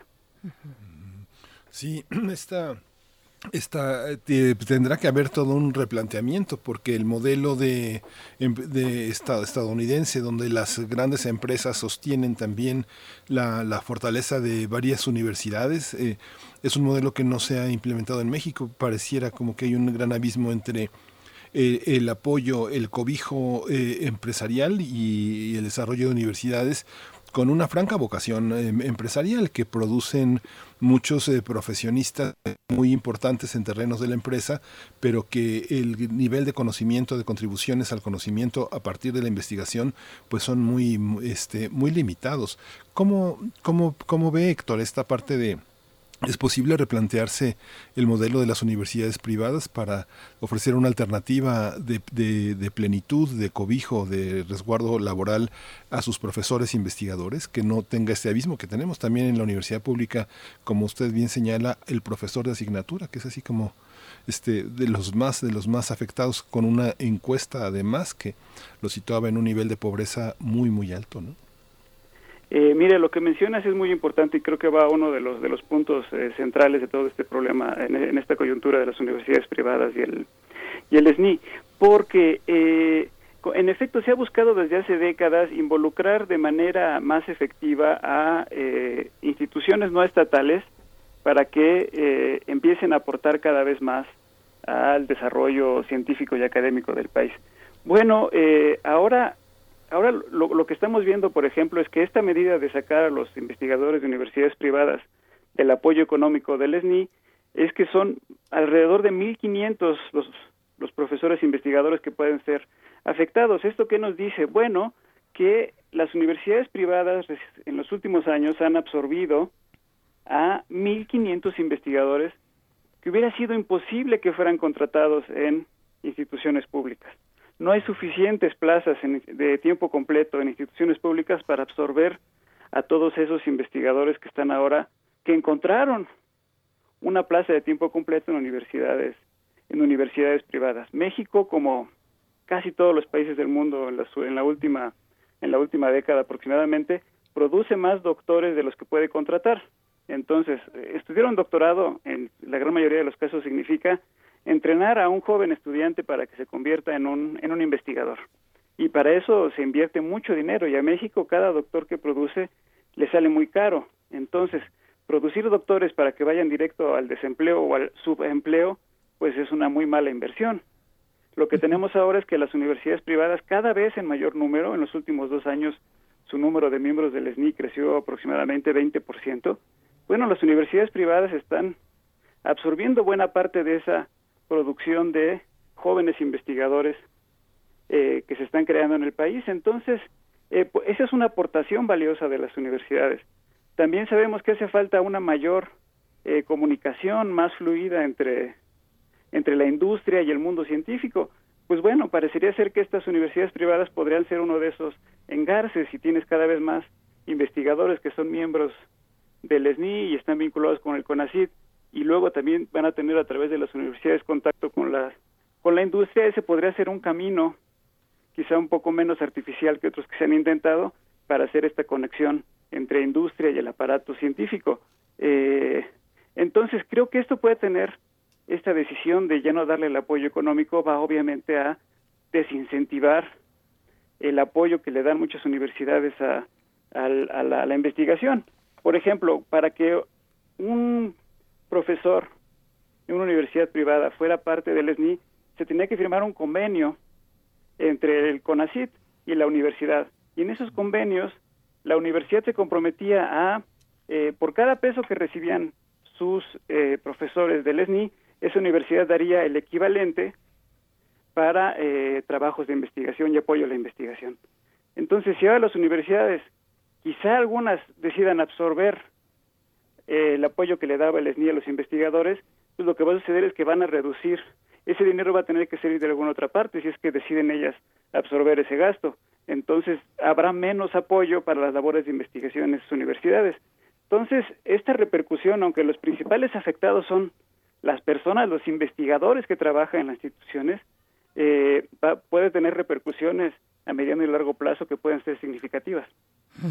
Héctor Vera, regreso un poquito a la cuestión de los doctorados, porque a mí me salta una situación muy, muy peculiar en esto, eh, en esta situación, que es eh, a veces son tres o cuatro años de un, para cursar un doctorado y para obtener la beca que da en este caso el CONACIT, pues se debe renunciar como estudiante a, los trabajos remunerados con los que uno cuente, ¿no? Abandonar, esto significa mm, básicamente abandonar por tres, cuatro años la vida laboral y eso tiene sus consecuencias. Cómo regresar después mm, cuando de por sí la situación no es, no es nada sencilla, eh, cómo remontar en el que tal vez ya se tenía en marcha, cuando, bueno, a uno estas cuestiones se tiene que replantear eh, situaciones como esa. Mira, es un punto interesante. Eh, primero, acabar un doctorado en cuatro años es una proeza increíble. además. Eh, pocos estudiantes lo logran y, eh, y depende también de ciertas disciplinas se tardan más. Yo, yo, me tardé siete años en, concluir mi concluir mi doctorado y en efecto el CONACID ahí lo, lo que ha pedido es que los eh, que los estudiantes se dediquen de tiempo completo para que, digamos, si reciben un apoyo eh, del gobierno para estudiar, se dediquen únicamente a eso, porque había casos de gente que casi casi mantenía su trabajo de tiempo completo y luego este, estaba estudiando, pero pues no, no se podía dedicar a eso y a veces no terminaba, no se tardaban mucho en terminar, etcétera. Eso creo que es una medida eh, relativamente comprensible, salvo en un punto, y todo esto es por supuesto mi, mi perspectiva personal, eh, creo que en lo que sí se les debería permitir trabajar es en dar al menos algunas pocas horas de clase para que los, los jóvenes que se están entrenando para, para convertirse en profesores investigadores puedan tener más experiencia docente, porque lo que sucede ahora es que este, tenemos eh, investigadores que ya tienen del doctorado, ya fueron entrenados para investigar, pero tienen cero años de experiencia docente. Eh, y luego, si tienen suerte, van a ser contratados como profesores investigadores, pero no tienen, no saben nada sobre cómo, sobre cómo ser docentes. Eh, eh, en, en, otras, en otros países, por ejemplo, si tú tienes una beca de tu universidad o un otro tipo de beca, parte de tu compromiso no es renunciar al trabajo, sino comprometerte, y es todo lo contrario, comprometerte a dar, digamos, una clase al semestre en tu universidad. y eso, bueno, digamos, palia un poco el, el, la inversión que está haciendo la universidad, porque ya, ya no tienen que contratar a un profesor, sino que el, el doctorante da, da una de esas clases y al mismo tiempo le sirve como experiencia laboral y antecedentes a, eh, a quienes están entrenando como para, para ser futuros doctores. Entonces yo creo que esa podría ser una modificación útil eh, en el caso mexicano, eh, pero lo que sí eh, lo que sí coincidiría con lo que ha hecho el, el CONACIT es en decir que eh, la mayor parte de tu tiempo debería estar comprometida en, en, ese esfuerzo bastante bastante pesado y solitario de ser de ser doctor. Y bueno luego dices que están dices correctamente Berenice que este eh, que quedan desvinculados del, del, campo laboral bueno ahora imagínate quienes salen a hacer el doctorado fuera del país pierden muy buena eh, una, una gran parte de sus contactos eh, con la con la vida académica mexicana que luego les van a hacer cruciales si es que tienen la intención, como es el, caso de la inmensa mayoría de ellos, eh, de regresar al país. Y aprovechando, ya, que estoy en esto, comento algo hablando de, lo valioso que son las universidades privadas en todo esto. En México tenemos más de 10 mil, es decir, hay 10 mil mexicanos con posgrado que están viviendo actualmente en Estados Unidos, muchos de ellos trabajando como académicos en universidades estadounidenses. Es decir, el, el muy afamado problema de la fuga de cerebros es un problema muy real y si actualmente tenemos cuando menos 1.500 lugares para investigadores en universidades privadas, también las universidades privadas entonces nos están ayudando a que el talento que formamos con becas y recursos e instituciones eh, mexicanas se quede en México y haga aquí sus contribuciones. Eso Héctor, eso Héctor sin pensar que de las 65 eso Héctor sin pensar que de las 65 universidades fundamentales que están como en el primer en el primer ranking están en riesgo de desaparecer cerca de seis universidades que que desaparecerán áreas de investigación, eh, seguramente va a, va a bajar la matrícula, que están en franco peligro de desaparecer esta parte y que, bueno, quienes hemos estado en, en los posgrados, en la docencia. También hemos visto muchos jóvenes investigadores, muchas mujeres que que incluso casi casi con la carreola en la puerta del salón este terminan sus posgrados eh, hay una enorme empatía de profesores y de compañeros para las personas para las mujeres que llevan a sus hijos para concluir una maestría. Esta parte también es eh, un, factor, eh, un, un, factor muy importante que no se contempla, empiezan a contemplarse aspectos de la paternidad eh, en lo laboral, pero este, este territorio en el terreno estudiantil y en el terreno académico también es un enorme olvido que, que yo creo que todo lo que apunta es que seguirá en el olvido, ¿no? Todo el tema de la, de la maternidad y la paternidad mientras la gente se prepara y estudia es otro tema que está fuera, ¿no? Sí, es, un, digo, mencionas, este, Miguel Ángel, un par de puntos eh, importantes. Lo primero es eh, que, vaya, en, el contexto económico de la pandemia, pues las cosas son difíciles no solamente para el sector público, sino también para las instituciones de educación superior eh, privadas y de pronto el CONACIT, sin darles un aviso ni a las instituciones ni a los principales afectados, que son los, los profesores, de decirle, oye, pues, este, pues ahorra un poco los siguientes seis meses o el siguiente año, porque a partir del próximo año ya no voy a tener recursos para darte esto. Simplemente se les avisa en octubre para decirles que este, a partir de noviembre ya no va a llegar ese ya no va a llegar ese apoyo y eh, eh, ahorita se ha mostrado que la mayoría de los que van a ser afectados en, las universidades privadas son eh, una buena parte de ellos este, académicas, mujeres, y la mayoría de todos ellos gente que está en la parte inicial de su carrera. Entonces, como sucede en muchos de estos casos, son los son los más vulnerables los que van a terminar más este más afectados. Y, y quizá lo más preocupante de toda esta situación en general es que eh, no se está haciendo este este recorte eh, en el SNI para apoyar digamos a crear más plazas para jóvenes investigadores. Eh, nada más simplemente se le está cortando a unos si abriendo, si, sin abrir oportunidades para sin abrir oportunidades para para otros. El SNI ha sido una una respuesta imperfecta e incompleta al problema del deterioro laboral, porque en el mejor de los casos le sirve a uno de cada diez profesores universitarios, quizá este, quizá uno de cada veinte, quizá solamente es el, el 5%, está entre el 5 o el 10% quienes quienes tenemos la, fortuna de recibir este de recibir ese apoyo. Entonces ha sido, digamos, un vendaje en una herida muy grande. Ahora lo que estamos viendo es que están haciendo cada vez más chico ese ese vendaje sin que haya ningún intento por curar definitivamente la herida y la cura sería crear buenas condiciones de salario base, porque en efecto, si alguien recibe eh, su sueldo universitario y el SNI, empieza a tener ingresos adecuados. Eh, pero el SNI, como estamos viendo ahora, no es un salario ni es un derecho laboral, pues en cualquier momento se puede acabar y es exactamente lo que está, lo que está sucediendo, no genera antigüedad, nada. Eh, entonces necesitamos que haya programas serios y un compromiso serio para que los sueldos, los, el, salario base mejore para todos, investigadores y profesores de sean de asignatura de tiempo completo o estén en universidades públicas o estén en universidades privadas.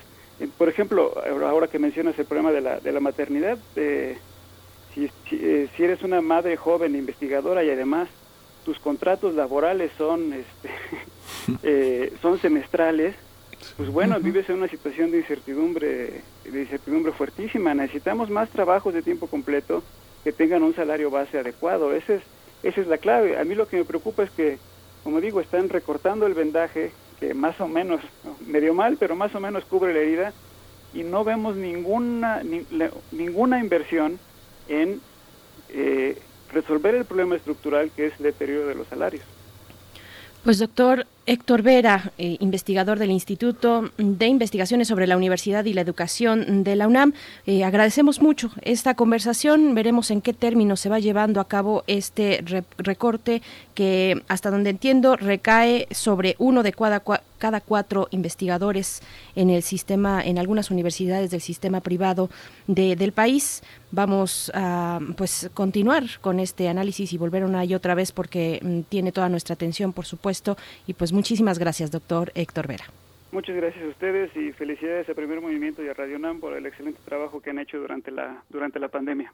muchas gracias. muchas gracias, todo todo un privilegio.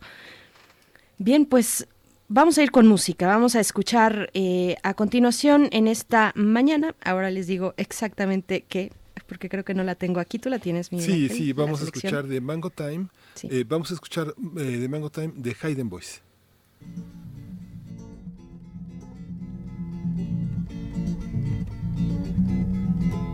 Me no drink coffee, tea, mango time. Care how nice it may be, mango time. At the height of the mango crop, when the fruit them are ripe and drop, wash your pot, turn them down, mango time. Make we go mango walk, mango time. For is only the talk, mango time. Make we jump on the big jackass, ride him down on the top of pass. Make the best of the crop, mango time. Turpentine, large and fine, mango time. Robin mango, so sweet, mango time. Number 11, I hear his skin. Pack the bag and ram them in. For the bank, must full, mango time. Me no drink coffee, tea, mango time. Care how nice it may be, mango time. At the height of the mango crop, when the fruit them arrive and drop, wash your pot, turn them down, mango time. Wash your pot, turn them down, mango time.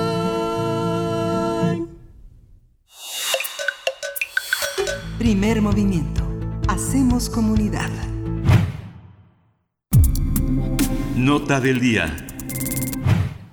El Senado aprobó la reforma para instaurar la prisión preventiva oficiosa a delitos graves como el feminicidio, robo de casa habitación, uso de programas sociales con fines electorales, violencia sexual contra menores, corrupción, desaparición forzada, robo al transporte de carga y al huachicol. Esta figura también aplicará en delitos eh, con violencia, cometidos con violencia, con armas réplica y no funcionales, armas réplicas y no funcionales, la aportación de armas de uso exclusivo del ejército, los ilícitos cometidos en contra de las vías generales de comunicación y medios de transporte, así como la captura ilegal de la totuaba, entre otros. Algunas voces han alertado que en México hay casi 8.000 presos y presas sin sentencia penal alguna y han advertido que tal cantidad aumentará debido a la reforma sobre prisión preventiva oficiosa aprobada por Morena y sus aliados en el Congreso de la Unión.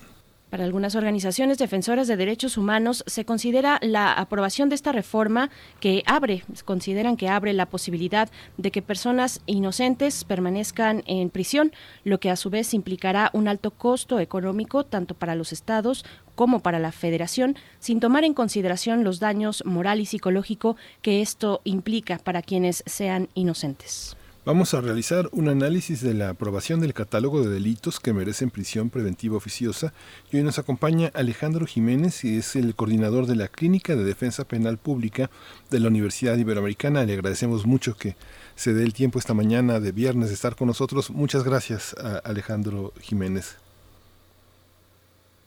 Bienvenido. Yo no estoy escuchando a Alejandro Jiménez, no sé si sea eh, una falla por acá. No me, ¿Me escuchan? Ya, ya, ya, te escuchamos, Alejandro. Gracias por estar aquí esta mañana. Muchas gracias. gracias, bienvenido, Alejandro. Pues bueno, eh, ¿qué, nuevo capítulo se asoma en esta discusión que ya lleva más de un año o aproximadamente un año en nuestro país en torno a la reforma al artículo 19 constitucional, que bueno, ya como lo hemos dicho en la introducción, eh, ha generado una actividad importante eh, por parte de las organizaciones, por ejemplo, de especialistas también a favor y en contra de ampliar los delitos que van a meritar la prisión preventiva oficiosa. ¿En qué nuevo momento nos encontramos, Alejandro?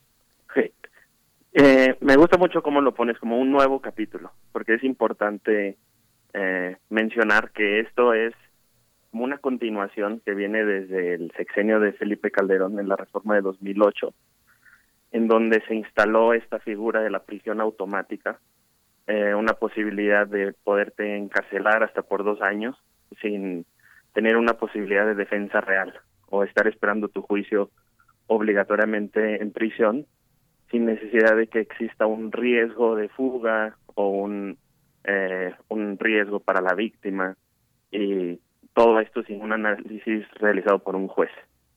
Hay distintos capítulos desde 2008 para acá. Hay uno muy importante justo iniciando el sexenio, que es la sentencia de la Corte Interamericana de Derechos Humanos por el caso Atenco, en el que se pronunció precisamente por la eh, sobre la prisión preventiva oficiosa como una forma de privación arbitraria de la libertad. Después de esta sentencia, lo que viene es en abril del año pasado, la ampliación del catálogo del, del artículo 19 constitucional, agregando los, los delitos prioritarios de este, de este nuevo gobierno.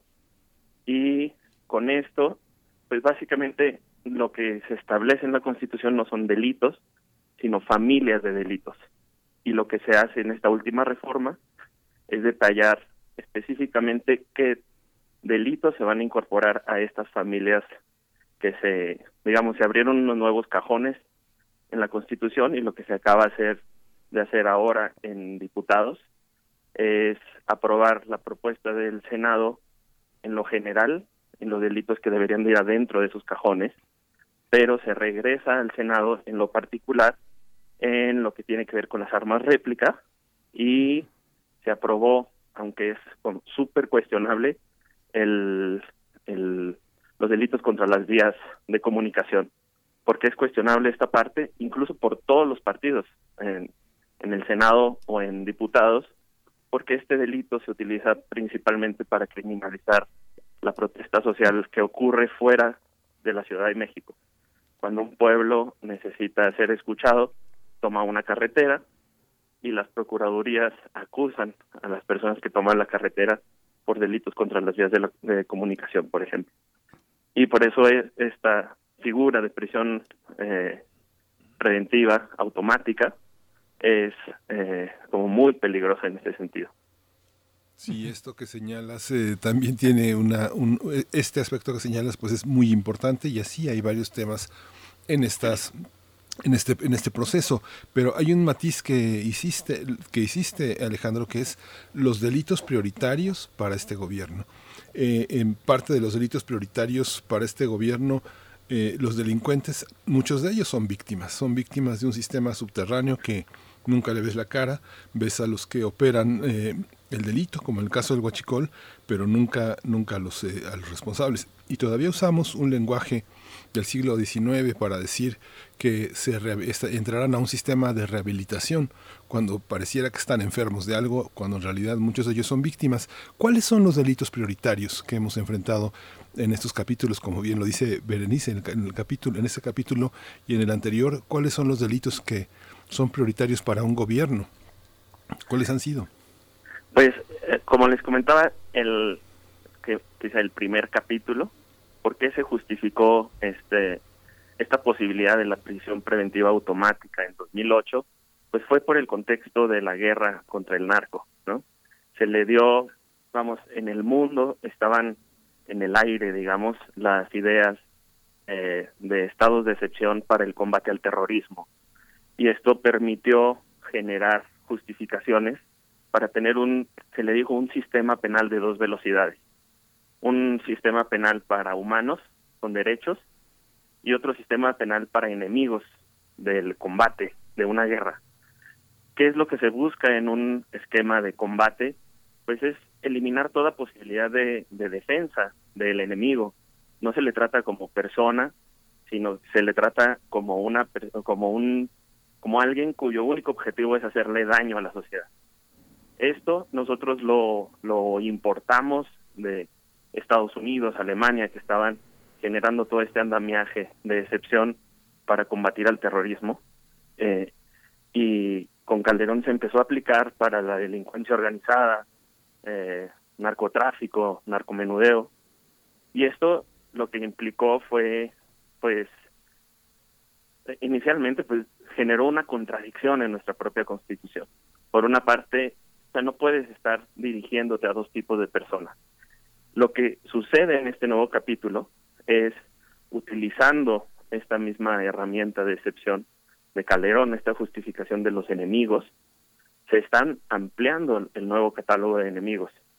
Y esto, pues básicamente se vende como un, una herramienta de combate a la impunidad. Y, y es totalmente erróneo ese abordaje. Pues, por ejemplo, uno de los nuevos delitos que están en el catálogo es desaparición forzada. Uno de los grandes problemas de la desaparición forzada es que es muy difícil dar con el responsable con, de la desaparición forzada. Las investigaciones son muy largas, muy largas, por lo general se les recargan a las mismas víctimas, son las mismas víctimas las que tienen que estar escarbando en fosas, yendo a las prisiones a preguntar a personas a ver si vieron a sus hijos. ahí está el problema de la impunidad, la investigación, la, posibilidad del Estado para dar con la verdad, pero esta posibilidad de meter inmediatamente a la prisión a una persona sospechosa de haber desaparecido a una persona, pues es en realidad un mejoralito mucho más dirigido a la opinión pública que a procesos específicos de verdad, justicia y reparación. Estos, el catálogo, vamos, aumentó en, se agregó para abuso de violencia sexual contra menores, eh, bueno, no, esos ya estaban, más bien, se agregó para feminicidio, robo a casa habitación, uso de programas sociales para fines electorales, eh, corrupción, robo a transporte de carga, eh, huachicol, desaparición y uso de eh, armas de fuego. Vamos, esto, eh, vamos, creo que lo que nos tendríamos que estar preguntando aquí es en quién confiamos, ¿no? Si confiamos, dos de cada diez mexicanos confían en la policía, solo dos. Pero cuando presentan a un detenido, mágicamente esa desconfianza se diluye y todos le damos el voto de confianza. Y en ese momento, todos al unísono, o, o, bueno, más bien, una gran mayoría pide un, una respuesta enérgica del aparato eh, punitivo. Y dejamos de pensar en la posibilidad de que esa persona que presentó a la policía como culpable sea en realidad un chivo expiatorio o alguien que cometió otro delito pero le están achacando uno más grave para dar apariencia de resultados. Creo que tenemos una, o sea, somos víctima de este juego desconfiamos inmediatamente de la policía, pero cuando nos presenta un detenido le damos toda la confianza. No confiamos en nuestros ministerios públicos tampoco, pero cada una de estas reformas lo que hacen es eliminar controles de calidad para que los ministerios públicos de manera unilateral puedan privar de la libertad a las personas.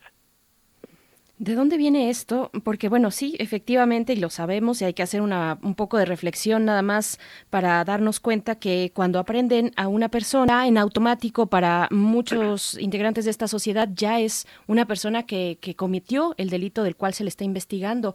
¿De dónde viene esto? Tenemos arraigado todavía una cultura eh, punitiva mm, desde el sistema pasado y preguntarte también, Alejandro, esta reforma, bueno, varios especialistas han desde el principio, mm, el año pasado han insistido en que con esta reforma se pone en, en contradicción, digamos, y en riesgo la presunción de inocencia que se ganó precisamente con la reforma al sistema penal eh, en la primera década de este, pues, de, de, este milenio, pues, ¿no? Sí, totalmente. Inicio con lo primero. Tenemos que hacer una reflexión muy profunda. Eh, México es un, más bien, tenemos una cultura punitiva muy arraigada, que no nada más se ve en el derecho penal o nuestra opción predilecta en el derecho penal.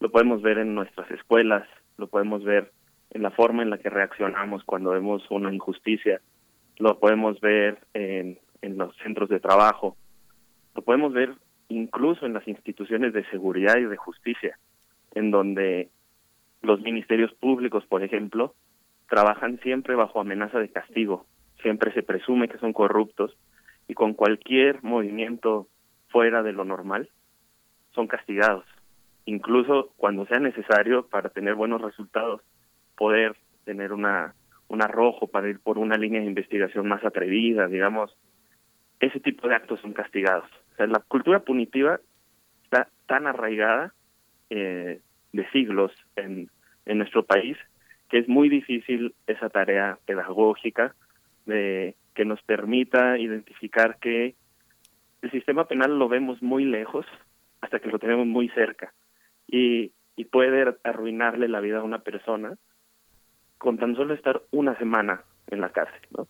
El estigma, el, la pérdida de la salud, la pérdida de redes familiares, sociales de las personas que son internadas, eh, es fulminante para cualquier tipo de proyecto de vida.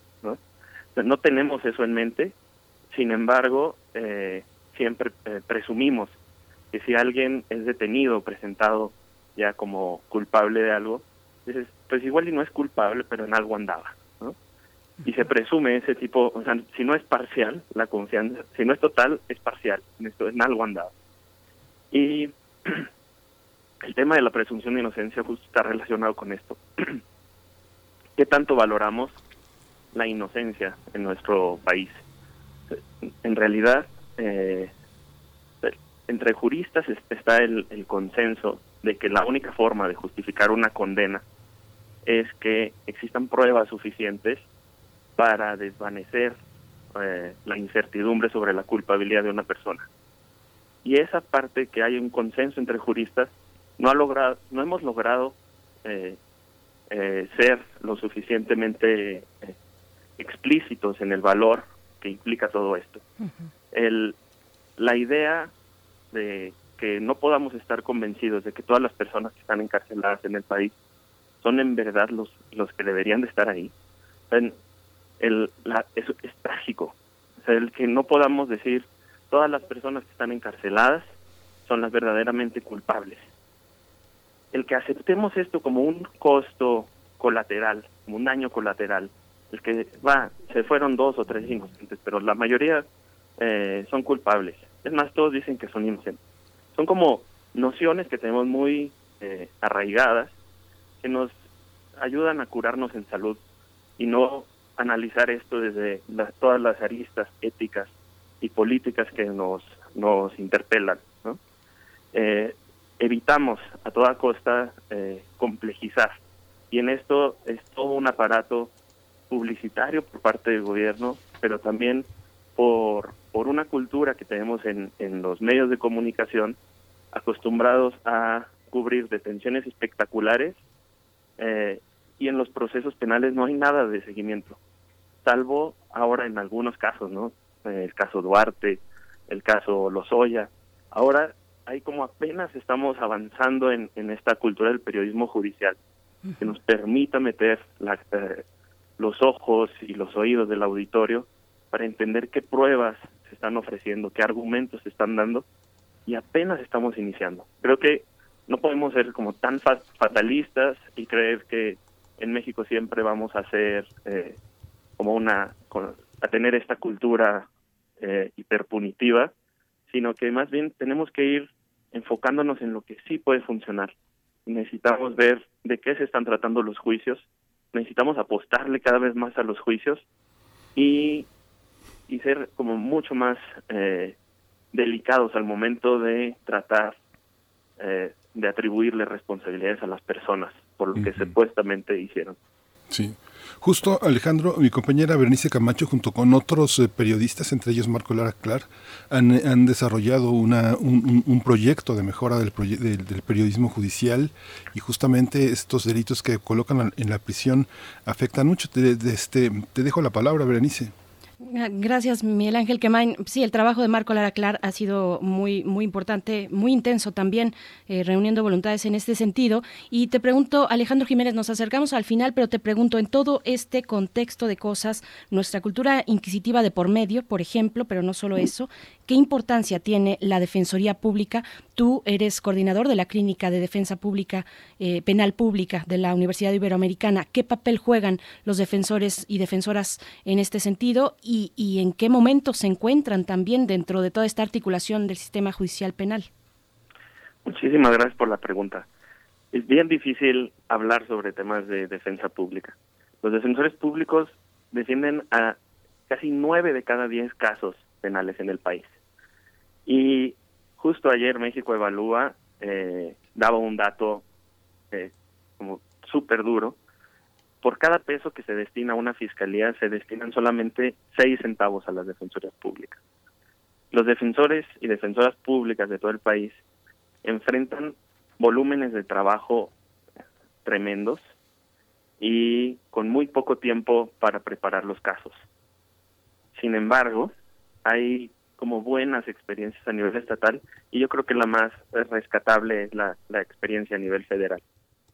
El, el valor o el, digamos, qué indica tener una buena defensa, yo creo que es, es uno de los mejores indicadores que hay sobre la salud de una democracia, pues eh, te, te ayuda a entender bien qué, tan valioso es para eh, un gobernante o, una sociedad eh, el tener este equilibrio que hay en, la, en esta paradoja entre garantizar la seguridad por parte del Estado, pero eh, oponerse a sí mismos ciertos límites que permitan evitar el error.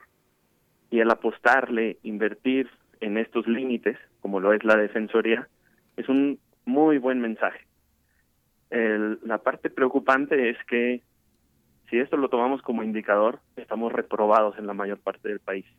Hay muy pocas defensorías públicas que sean fuertes. Siempre eh, están, vamos, tienen también su propia inercia. La inercia de las defensorías públicas viene de instituciones que se encargaban de darle impulso a los procesos, de facilitar las confesiones y se asumían más como un eh, funcionario más del, del Ministerio Público, del Poder Judicial, que como alguien que estuviera encargado de defender los intereses de las personas acusadas. Esta es la inercia que tenemos y esta inercia continúa. Eh, se, metió entre las grietas de la reforma y no hubo un cambio fundacional total. Sí hubo un cambio perceptible. Ahora, en todas las defensorías públicas, quien, quienes son nombrados como defensores públicos son abogados y abogadas. Aunque esto suene ridículo y extremadamente obvio, esto ahora es una realidad. Antes había personas que, que no tenían, tenían la preparatoria y estaban ahí encargados de defender a las personas como personas de confianza, se le llamaba. Y eso era lo que incluía la defensa pública. Ahora sí, todas las personas son abogados y abogadas, pero con muchísimos problemas económicos, con una estabilidad laboral muy castigada por parte de, de los gobiernos estatales eh, y, con muchísimos retos de gestión de cargos, de, de casos, pues.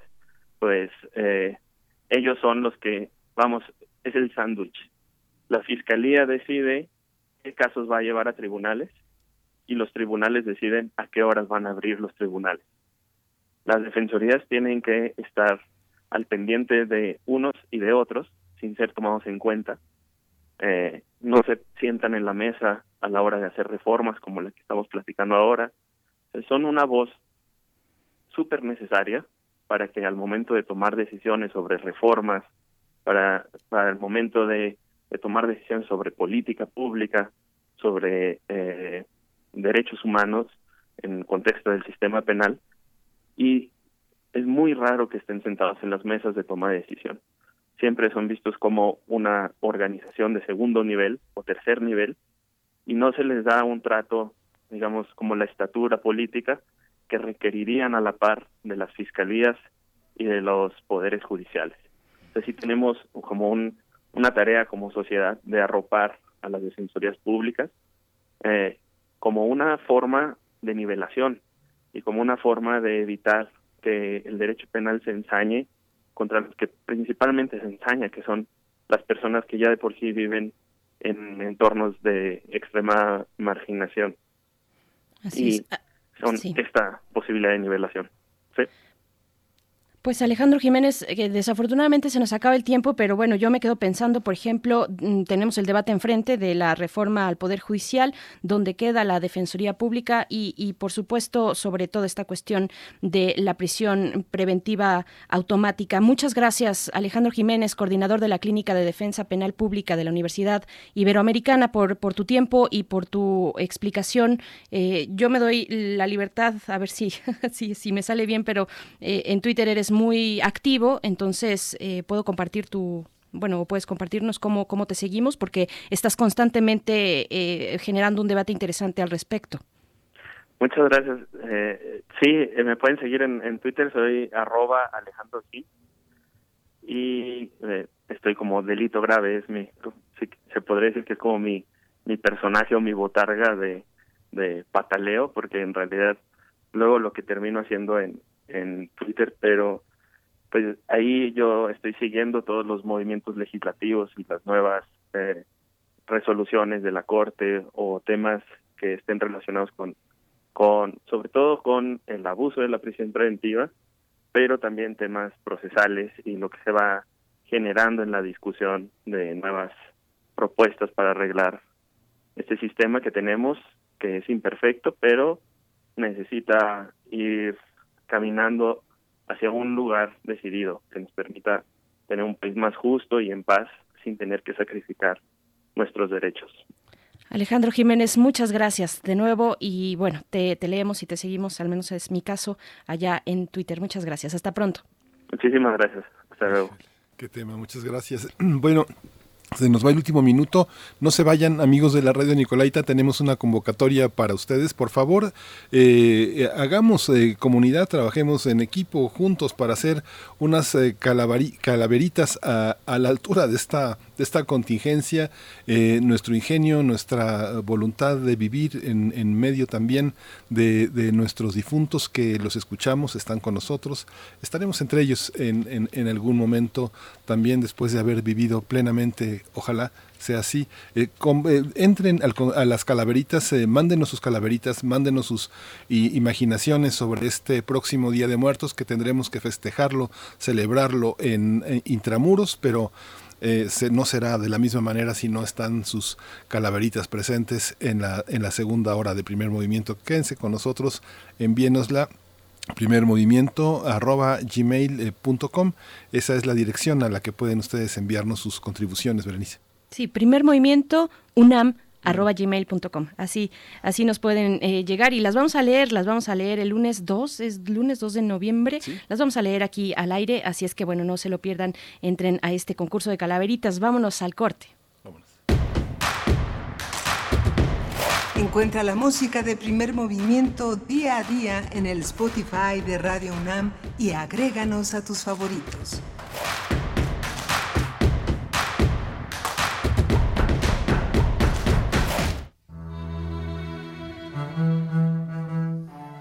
Hechos a mano, secretos, de edición limitada, irrepetibles, distintos, diversos, nuevos Afuera de las grandes librerías aún existen los libros. Existen los otros libros. Radio UNAM te invita a continuar con su tradición del Tianguis de la Diversidad Textual en un formato a distancia. Los otros libros. Entrevistas y presentaciones de libros y editoriales alternativas a través de Facebook Live sábados a las 19 horas en la página de Facebook de la sala Julián Carrillo. Si solo leemos lo que todos leen, solo sabremos lo que todos saben. Radio UNAM, Experiencia Sonora. En México está creciendo la esperanza, un movimiento que se vuelve cada día más grande con la honestidad, las propuestas y la alegría de nuestra gente. Estamos unidos y eso nos hace más fuertes para transformar lo que parecía imposible cambiar. En cada ciudad, en todas las regiones, somos más los mexicanos con Morena y contigo seremos la mayoría que va a comenzar un nuevo capítulo en la historia de México. Vente a Morena, la esperanza de México. Juntos haremos historia. Cartas Sonoras para Cuerpos Celestes es un proyecto que une nuestras voces en un relato de duelo colectivo.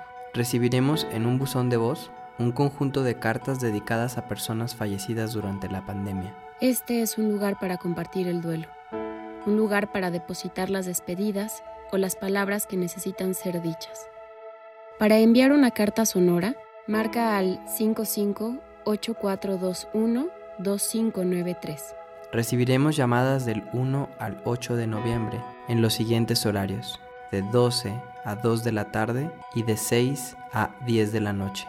Todas las cartas sonoras serán transmitidas en horario nocturno entre el 1 y el 6 de diciembre en esta y otras radiodifusoras nacionales y sonarán desde azoteas y balcones de todo el país. Organizado por Cultura UNAM, Cátedra Bergman, Festival El Alep y la Fonoteca Nacional en el marco de la mega ofrenda. Síguenos en redes sociales. Encuéntranos en Facebook como Primer Movimiento y en Twitter como arroba PMovimiento. Hagamos comunidad.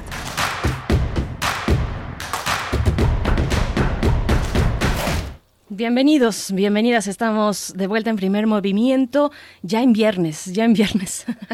Qué complicadas están poniendo las semanas, el paso de los días, parece un eterno mayo, o ustedes digan, pero no, en realidad nos acercamos ya al fin de octubre y, continuamos aquí, viernes 23 de octubre, son las 9 con 4 minutos de la mañana, continuamos en este esfuerzo que a veces tiene sus pues sus situaciones técnicas, ya que estamos precisamente mm, en formatos pues eh, a veces complejos, dada la sana distancia que mantenemos en el equipo y que al parecer continúa o continuará mm, durante una temporada más. Hay que estar atentos a todos estos anuncios que ya se empiezan a dar sobre el regreso mm, de algunos, eh, el posible regreso de algunos estados. Ya para el caso de Chihuahua es un hecho, pero bueno, aquí permanecemos con la dirección en, la producción ejecutiva de Frida Saldívar y Arturo González en los controles técnicos, Miguel Ángel Quemain eh, del otro lado en el micrófono. Miguel Ángel. Sí, gracias Berenice. Buenos días, buenos días a todos nuestros radioescuchas. Pues tuvimos una, una segunda hora durísima. Por una parte, los profesores eh, que enfrentan una situación laboral y, y, política muy difícil, y por otra parte, los abogados, los abogados defensores. Eh, uno eh, lo, lo, ve con, con, con dolor, con tristeza, pero cuando uno se da cuenta de que está haciendo uno lo que a uno le gusta, pues cambia, cambia el, el escenario, no es, no, es intercambiable eh, la vida eh, de la vocación y del compromiso. Fíjate, Berenice, que déjame contarte rápidamente que eh, tuvimos, bueno, tú sabes que tuvimos a Inti Cordera y a Pau Montagud de Docs MX con nosotros, celebrando los 15 años. Este fin de semana eh, presentan, cierra el festival, ya este, lo tuvimos la semana pasada y ya cierran este domingo con eh, Confinados, un documental de media hora sobre eh, el confinamiento visto desde muchísimas perspectivas.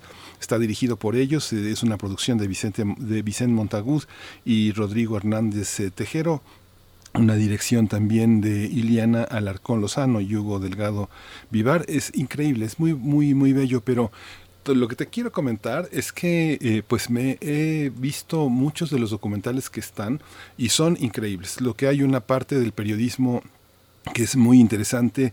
Eh, no sé si nuestros radioescuchas han visto el trabajo de este gran fotógrafo danés, Jan Garup. Él eh, ha sido uno de los más galardonados en el WordPress.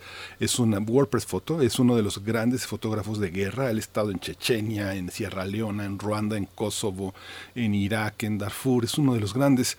Pues un día su esposa se enferma y tiene cuatro hijos y descubre que él ha estado lejos eh, muchos años, mucho tiempo y ahora tiene que hacerse cargo de ellos y se hace cargo de ellos. Durante la enfermedad de ella, este, la enfermedad continúa, desgraciadamente, tiene que ir de nuevo a, enfrentar la guerra, a enfrentar todos estos temas, pero ahora la enfrenta desde un sentido de la paternidad distinto, porque sabe, sabe que lo están esperando en casa. Y lo mismo, Berenice, el tema del el documental de Robert Fisk. Es un documental, This is not a movie.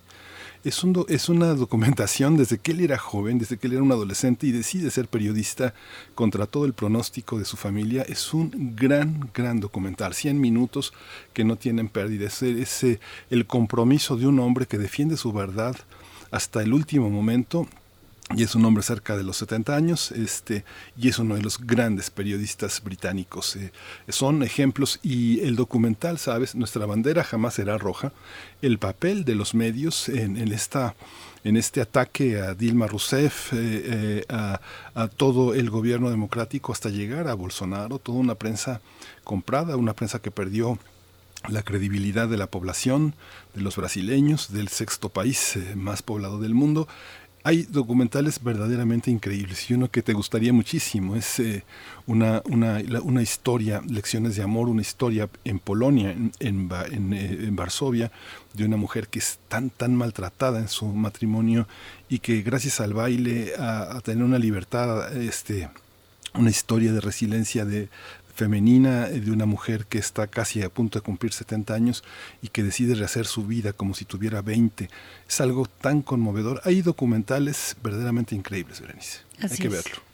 Hay que verlos, hay que verlos. Finalmente, en estos dos primeros casos, pues hablamos del trabajo de corresponsales, corresponsales, eh, fotoperiodistas o periodistas que muchas veces eh, están ahí para documentar conflictos armados yo cuando veo a estas grandes figuras, nos hablabas de Robert Fisk, por ejemplo, veo a estas grandes figuras y pienso, bueno, ¿dónde está el periodismo mexicano en esos sentidos? Porque muchos de ellos pues tienen el, el respaldo prácticamente obligado de sus medios de comunicación, hay una estrategia de cuidado, hay eh, seguros incluso, seguros eh, mm, para las familias en caso de que eh, el o el periodista sufra algún tipo de adversidad en su salud mientras está en la cobertura, en fin, es un mundo aparte y es muy sorprendente, a mí me ha tocado estar en foros con periodistas internacionales, es muy sorprendente para ellos ver las condiciones en las que todo esto se desarrolla para los, las y los periodistas en nuestro país. Es, es de verdad sorprendente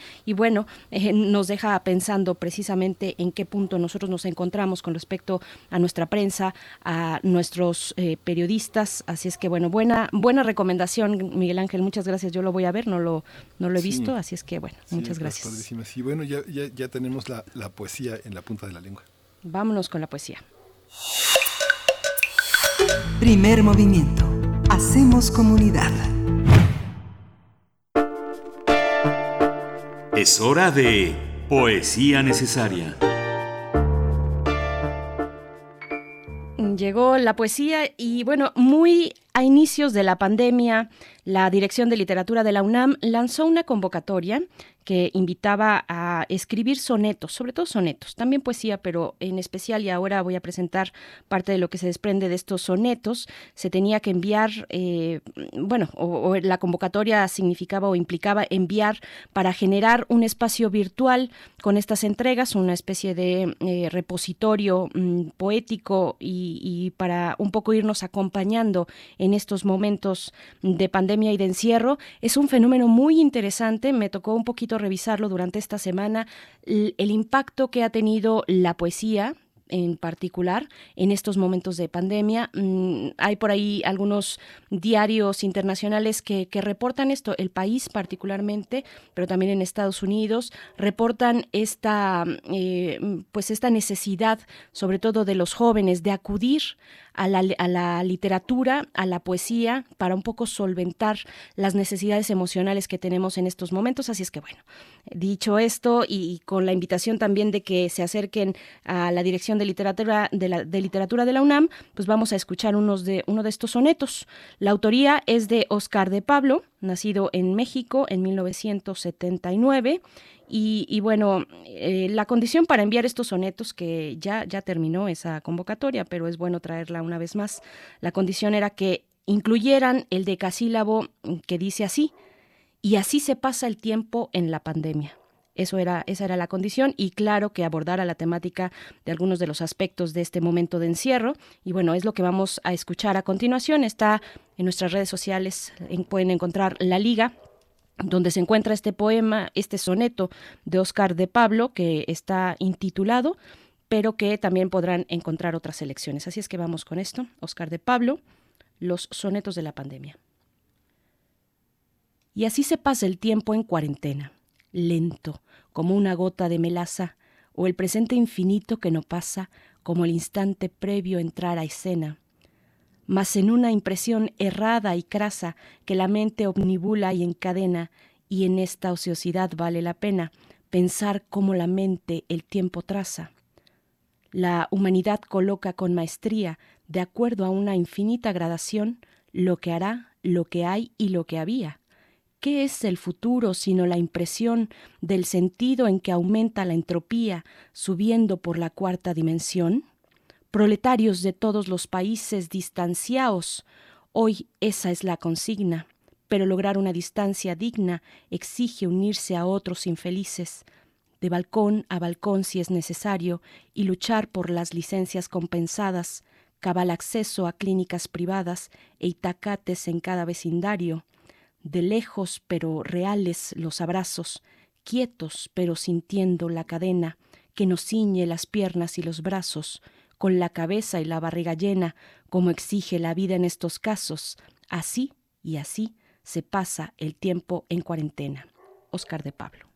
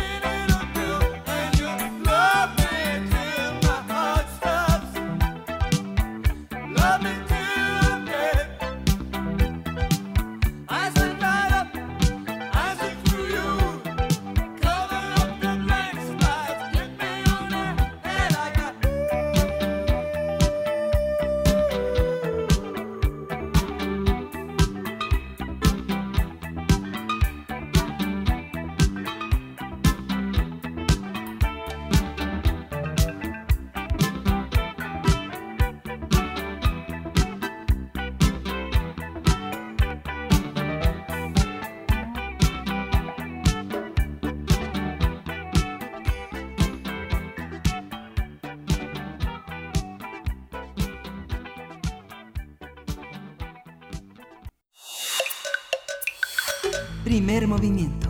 Hacemos comunidad. La mesa del día. La Cámara de Diputados aprobó en lo general y en lo particular la iniciativa de ley de ingresos 2021 que fue turnada al Senado. El dictamen avalado por los legisladores contempla recursos por un total de 6 billones 262 mil 736.2 millones de pesos. Se trata de una cifra menor en 33 mil millones de pesos que había sido propuesta por la Secretaría de Hacienda. La iniciativa precisa que 3 billones mil millones de pesos corresponden a impuestos sobre los ingresos. 381.835.8 millones a cuotas y aportaciones de seguridad social, 58.000 millones a contribuciones de mejoras, 42.267.1 millones de pesos a derechos, 9.364.8 millones a productos y por último 119.458.2 millones de pesos a aprovechamientos. El dictamen también considera una recaudación federal participable de 3 billones 351.759.7 millones de pesos. Durante la discusión de la ley de ingresos, los partidos de oposición criticaron la falta de incentivos suficientes para reactivar la economía ante los efectos de la pandemia de la COVID-19. Y bueno, esta iniciativa prevé un crecimiento económico de 4.6%, un tipo de cambio del 22.1 pesos de 22.1 pesos por dólar, una producción petrolera de 1857 millones de barriles diarios con un precio estimado de 42.1 dólares por barril. A partir de la ley de ingresos para el próximo año vamos a hablar sobre lo que implica para la economía del país, cómo gastar, cuánto y en qué escenarios permite vislumbrar el presupuesto para el próximo año ante los efectos económicos de la pandemia. Está con nosotros uno de nuestros grandes especialistas, él es Santiago Capraro, él es profesor de tiempo completo de la Facultad de Economía de la UNAM. Le agradecemos muchísimo que nos dé luz sobre este tema tan complejo, tan, tan, tan rico también. Gracias Santiago Capraro por estar con nosotros. No, gracias a ustedes por invitarme y, un gusto estar ah, aquí para discutir este importante ley para, para la nación. Y en contexto, bueno, bienvenido Santiago Capraro, qué gusto saludarte una vez más. Todo esto en el contexto de una pandemia que parece todavía tiene mucho que contarnos. ¿Cómo se perfila esta ley de ingresos en, ese, en este mismo contexto? Bueno, eh, como bien están explicando ustedes, el presupuesto para el año que viene y eh, el gasto que se está realizando durante este año está asignado por el, gasto en, en, que se ha generado a partir de la, de la pandemia, principalmente el, incremento en la inversión en, salud para hacer frente a las vicisitudes que a las que nos tenemos que enfrentar por la pandemia. Hay un incremento muy fuerte en, en este momento en el gasto y en el presupuesto también por el lado de mm, las nuevas contrataciones en el sector eh, salud y el gasto en, insumos. Esta, esta cuestión del gasto va a ser resuelta en términos presupuestales en los días siguientes cuando se apruebe dentro de la ley de presupuesto y responsabilidad hacendaria las cuestiones relacionadas con, con el gasto.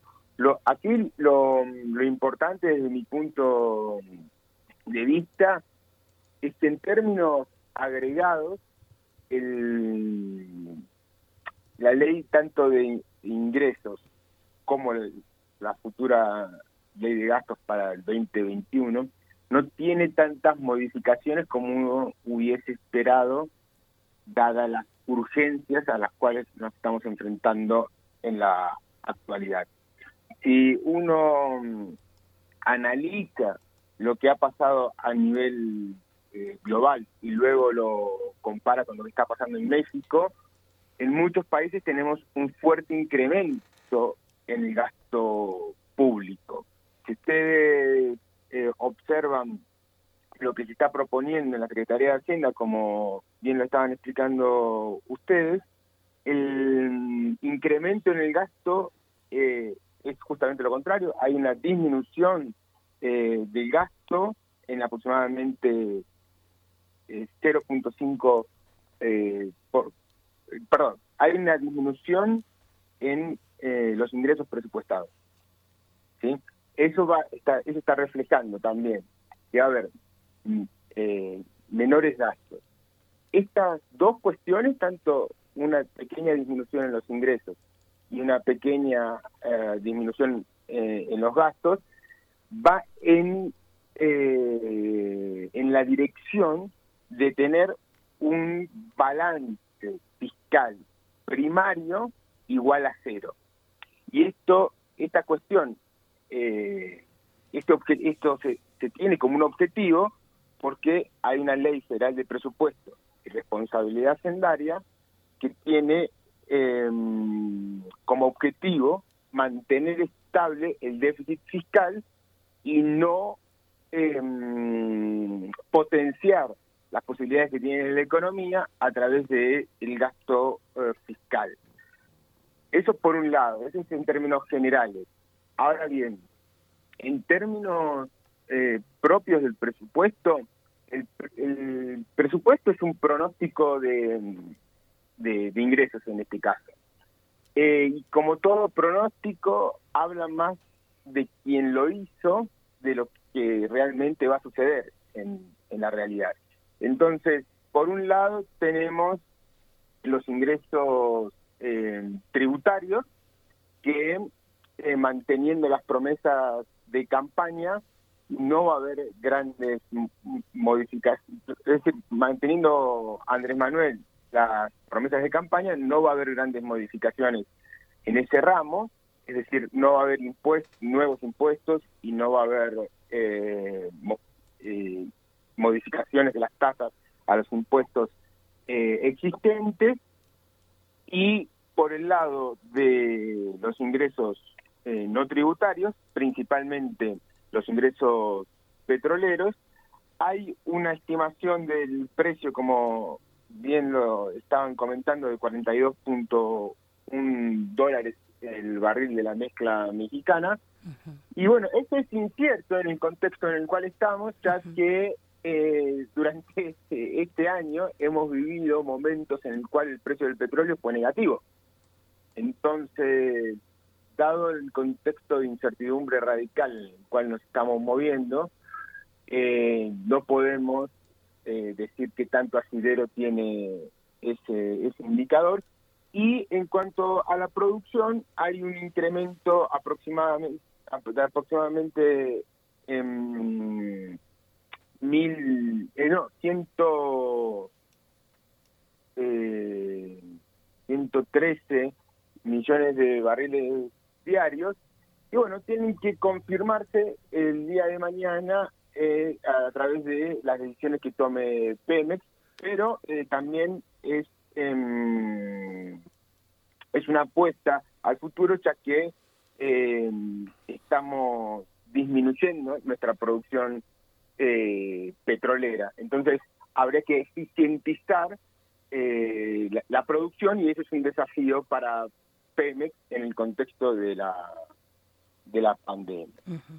Y en cuanto, finalmente, a ver, por un comentario más en términos específicos, en términos del tipo de cambio, también hay una expectativa de estabilidad eh, que está por verse en términos de lo que nos depare la pandemia.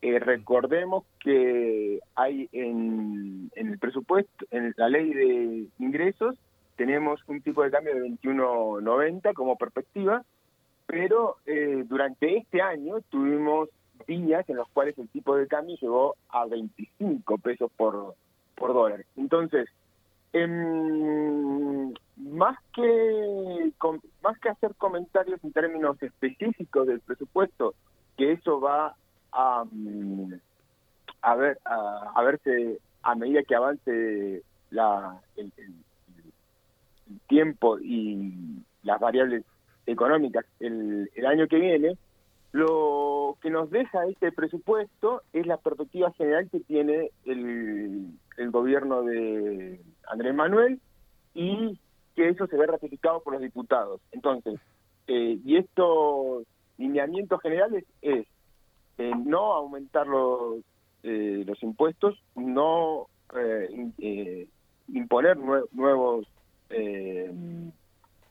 nuevas nuevos sí, nuevas nuevos impuestos em, mantener los mantener o aumentar los ingresos petroleros y eh, tener un balance eh, público o fiscal eh, constante. Y finalmente, en términos de crecimiento económico, y aquí creo que está, para, desde mi punto de vista, la, la debilidad de, este, de esta ley de ingresos o la ley de la ley de federal de presupuesto y responsabilidad hacendaria en términos generales eh, proyecta una tasa de crecimiento de 4.6%. Pero esa tasa de crecimiento se toma como exógena en términos de lo que haga el gobierno. Eso quiere decir que primero se calcula esa tasa de crecimiento y después se calculan los ingresos y los gastos. Eh, y eso desde mi punto de vista, es una falencia eh, teórica y, sistemática, porque implica considerar que lo que hace el Estado no afecta al crecimiento de la economía. Y desde mi perspectiva, lo que uno tendría que reflexionar es exactamente lo contrario. Lo que haga el Estado va a determinar una determinada tasa de crecimiento. Y eh, la ley de responsabilidad, eh, la ley federal de presupuesto y responsabilidad hacendaria eh, opera de la forma contraria. Entonces yo creo que si el Estado sigue mm, reduciendo su importancia en la, en la economía a través de plantear presupuestos cada vez más austeros, eso va a tener un, un efecto negativo en la tasa de crecimiento, en particular el año que viene, pero en los años por venir eh, también, y eso eh, no, no nos puede, em, no, no, no podemos esperar en la economía mexicana más que esta anomia en términos de crecimiento que hemos tenido en los últimos 20 años.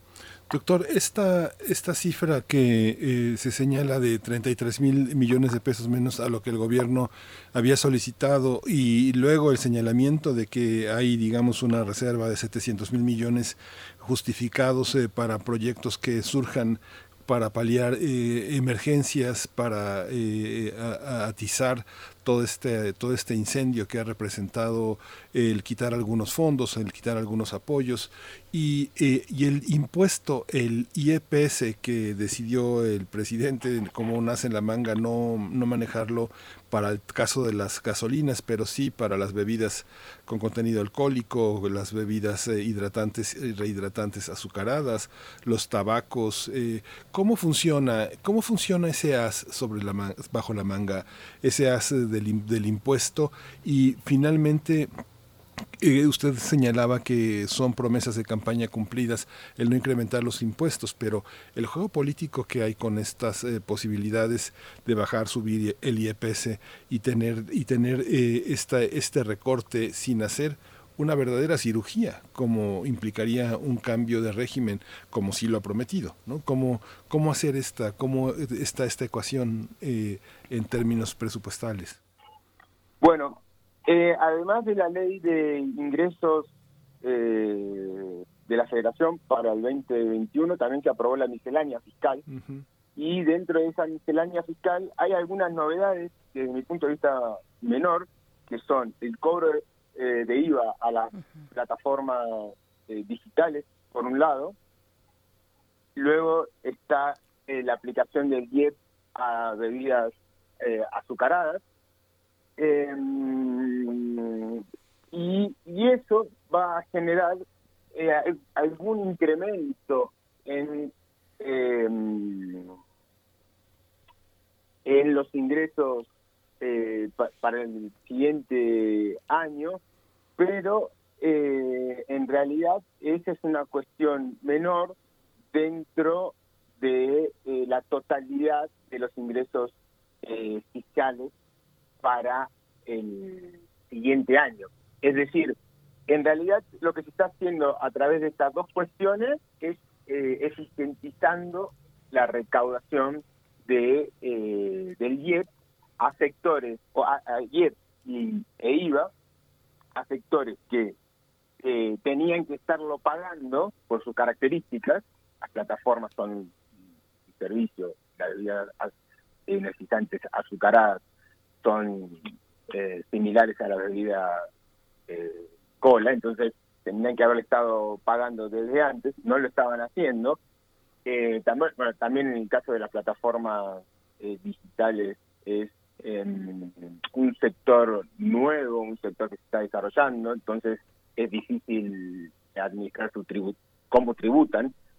Entonces, esas son novedades interesantes, pero en términos de lo que se va a recaudar eh, en relación al tamaño que tiene la economía mexicana, son em, temas menores. Hay otra cuestión relacionada con los fideicomisos y con este, estos fondos eh, que quería, que quiere que, y debe administrar eh, el gobierno para, eh, para hacer frente a los gastos relacionados con, con el COVID bueno, hay, hay un, juego político entre el oficialismo y la, y, la oposición que implica eh, meter eh, palos en la rueda para algún tipo de administración de estos de estos fondos. De hecho, esos 23 mil millones de pesos eh, se tienen que pasar a, salud y en abril eh, Salud tiene que hacer un, en abril del 2021, Salud tiene que hacer un, un informe acerca de cómo se han utilizado eh, estos fondos, pero eh, aquí lo que desde mi perspectiva y para en términos de bienestar de la, de la población, lo que tenemos que discutir son los grandes números. Es decir, eh, 23 mil millones de pesos parece mucho, pero cuando tú tienes en cuenta que el gasto son 6.2 billones de pesos, o para ponerlo en términos de del tamaño de la economía, 22.2 eh, del, del PIB, eh, estas, estas cifras son menores. Entonces, lo que tenemos que... Este tipo de cuestiones surgen porque el gobierno ni quiere endeudarse ni quiere aumentar los impuestos. Entonces, lo que está tratando de hacer eh, el gobierno de Andrés Manuel es sacar plata de, las piedras. Y, y eso eh, implica estos eh, estas idas y vueltas. Lo mismo pasa eh, con esta cuestión de los fideicomisos, que, eh, bueno, que, hay un, un debate, se generó un debate acerca de, de la relevancia de este instrumento eh, fiscal y se lo relacionó con la, con la corrupción o con la mala asignación de, recursos y, yo me imagino que ahí hubo mucha mucha corrupción, mucha mucho negociado en, la sombra, pero en realidad lo que quiere el gobierno, desde mi perspectiva, no es tanto solucionar esas cuestiones, sino hacerse de esos fondos que los requiere para enfrentar eh, la pandemia.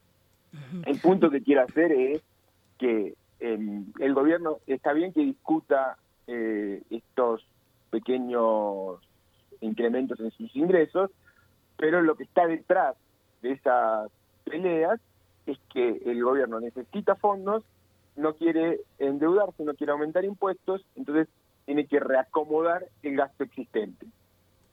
Entonces, dentro de ese gasto existente, eh, justamente como dice el gobierno, hay parte que está relacionado con que se puede reasignar porque estaba eh, pero porque eran negociados en las sombras o porque eran estaban relacionados con la corrupción y esto genera alguna rigidez entre la oposición y el oficialismo. Doctor Santiago, Santiago Capraro, mm, bueno, entonces en esos términos eh, era necesario, según tu análisis, el que nos compartes ahora, era necesario eh, pues la cancelación de los fideicomisos, era por ahí entonces en esta lectura mm, desde el presupuesto que tú nos das es lo que lo que entiendo. Y también preguntarte si estas modificaciones al Código Fiscal, lo que tiene que ver con varias cuestiones, entre ellas el ISR y el IVA, estas modificaciones al Código Fiscal eh, dan muestra de que estamos ya en el camino el camino anhelado, eh, ya muy, eh, digamos, discutido sobre la necesidad de una reforma fiscal de mayor tamaño para México? Bueno, dentro, respecto a los fideicomisos, para mí había que revisarlos eh, y no eliminarlos. O no hablar tan mal de los fideicomisos, porque algunos fideicomisos se van a mantener en los presupuestos por venir en la administración del gasto y no, no hay que eh, hacer una, estigmatización de un instrumento eh, fiscal que sirve para em, instrumentar eh, determinados gastos en forma multianual. Lo que sí había que hacer era o es em, fiscalizar estos fideicomisos, porque claramente, como ya están en, la prensa y en, la mañanera eh, día a día, algunos sí tenían em, malos malos manejos y estaban relacionados con una bueno con corrupción y con una forma irresponsable de manejar el eh, ingresos o sí ingresos ingresos públicos que nos pertenecen a todos entonces para mí había que revisarlos no eliminarlos y y hay el fondo de la cuestión no es eh, si los fideicomisos son buenos o malos, sino que el Estado necesita fondos y por eso eh, les pegó un, un, manotazo a esos eh, fondos que estaban destinados a, a, otras cuestiones. Respecto a la miscelánea fiscal y las novedades que tenemos del IVA y del ICR, no me parece que estemos direccionados hacia una eh, gran reforma fiscal que es eh, muy necesaria para eh, mejorar el bienestar de, la población. Nosotros aquí en, en México tenemos ingresos tributarios que están en el orden aproximadamente del 14%. Países con nuestro mismo nivel de, mm, de desarrollo, este indicador lo tienen por lo menos por encima del 30%. Es decir, nos falta recaudar eh, como mínimo 15% más de eh, lo que se produce cada año. Y para aumentar esos 15 puntos hay algunas personas que dicen que hay que generalizar el IVA, algunas y otras personas que dicen que hay que ir sobre ingresos a la o sea, los ingresos tributarios adicionales adicionales tendrían que eh, originarse en impuestos a la riqueza y eh, a la renta. Esa reforma es la que AMLO prometió que no se iba a hacer y desde mi punto de vista parece resuelto a eh, confirmar que no se va a llevar em, adelante. La, mm, la otra cuestión es que también necesitamos ingresos tributarios adicionales para eh, incrementar la deuda y eh, incrementar la deuda justamente cuando lo necesitamos y que eh, qué mejor que traer a colación la necesidad que tenemos de endeudarnos y que en una pandemia. Hoy en día el, gobierno debería estar incrementando la deuda para hacer frente a, a los gastos que tenemos por la pandemia de, de, de, COVID y eh, pagar ese incremento de deuda en los años por venir. y el problema que tenemos es que como recaudamos poco, tampoco queremos endeudarnos mucho y estamos en esta cuestión que les comentaba antes de tratar de sacar eh, plata de, de, las piedras, cuando en realidad necesitaríamos, o esta, o esta hubiese sido una gran oportunidad para hacer una reforma fiscal que México eh, requiere. esta, esta visión también, eh, doctor, estaba revisando el, todo el, proyecto el proyecto de egresos eh, de la Federación para el Ejercicio Fiscal 2021, las asignaciones de, presupuesto y todo lo que hicieron eh, en, en, torno a la estructura de los tomos que son fundamentalmente, pues, por una parte los ramos autónomos, los administrativos, los generales, todo lo que tiene que ver con entidades de control interno, directo e indirecto, toda esta parte, eh, ¿usted considera que hay un cambio conceptual en el marco de una cuarta transformación o lo que se ha modificado es la distribución de, del proyecto de egresos. ¿Qué es lo que, eh, eh, frente a qué estaremos el año próximo? A ver, aquí lo, lo que ya tenemos la experiencia con el gobierno de Andrés Manuel, este va a ser su tercer presupuesto tanto de ingresos como de gastos, ya tenemos dos años eh, de gastos. Entonces, lo que eh, sí sabemos es que hay una eh, gran reasignación de recursos a, a salud, ¿sí? Eh, eso no es una decisión propia del gobierno, sino propia de la circunstancia en la cual estamos. Y en, en términos de, em, de volumen, no hay no no hubo novedades durante el gobierno de durante el actual gobierno en términos de gastos, pero sí hay un proceso de eh, innovador en términos de cómo se gasta.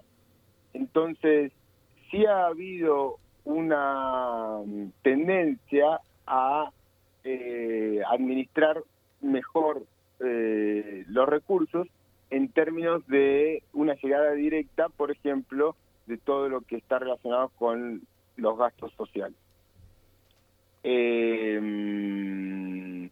y también en estos dos años y mm, en estos dos años que llevamos de, gobierno, lo que tenemos es un, como experiencia esta cuestión de la, de la austeridad eh, republicana, que tenemos un ajuste del gasto programático en términos de, de gastos operativos y eh, una disminución de algunos eh, gastos eh, operativos para llevar adelante las tareas del Estado.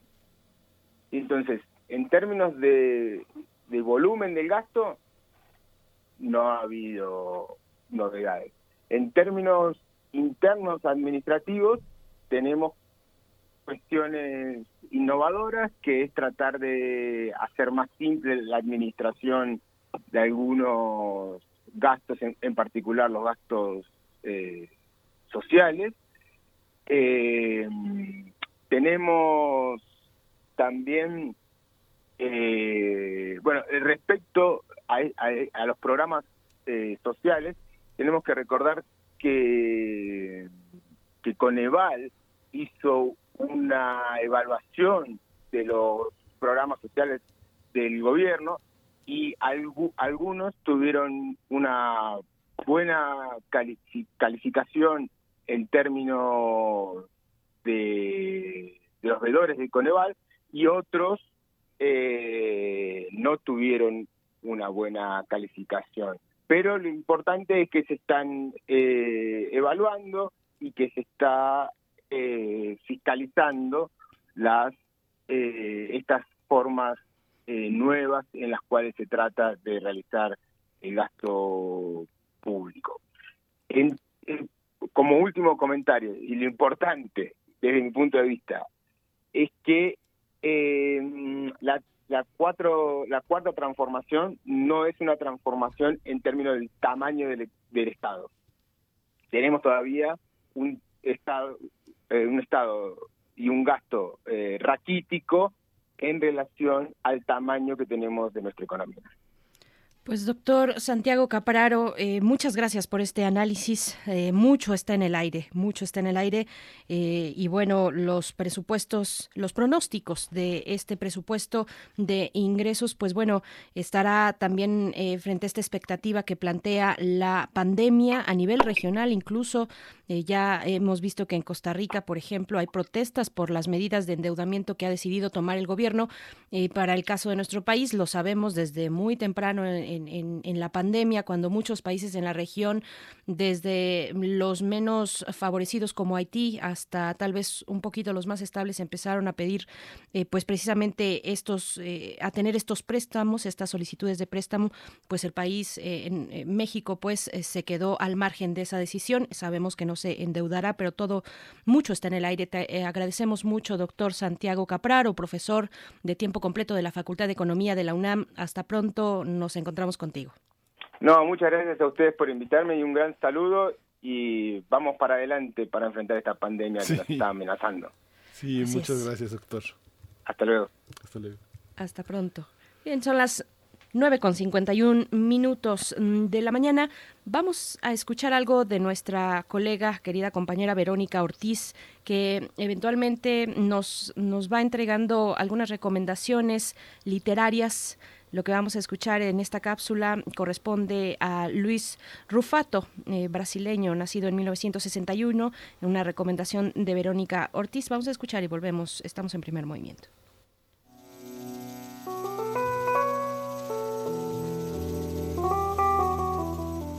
Muy buenos días. Hoy les hablaré del autor Luis Rufato, nacido en 1961.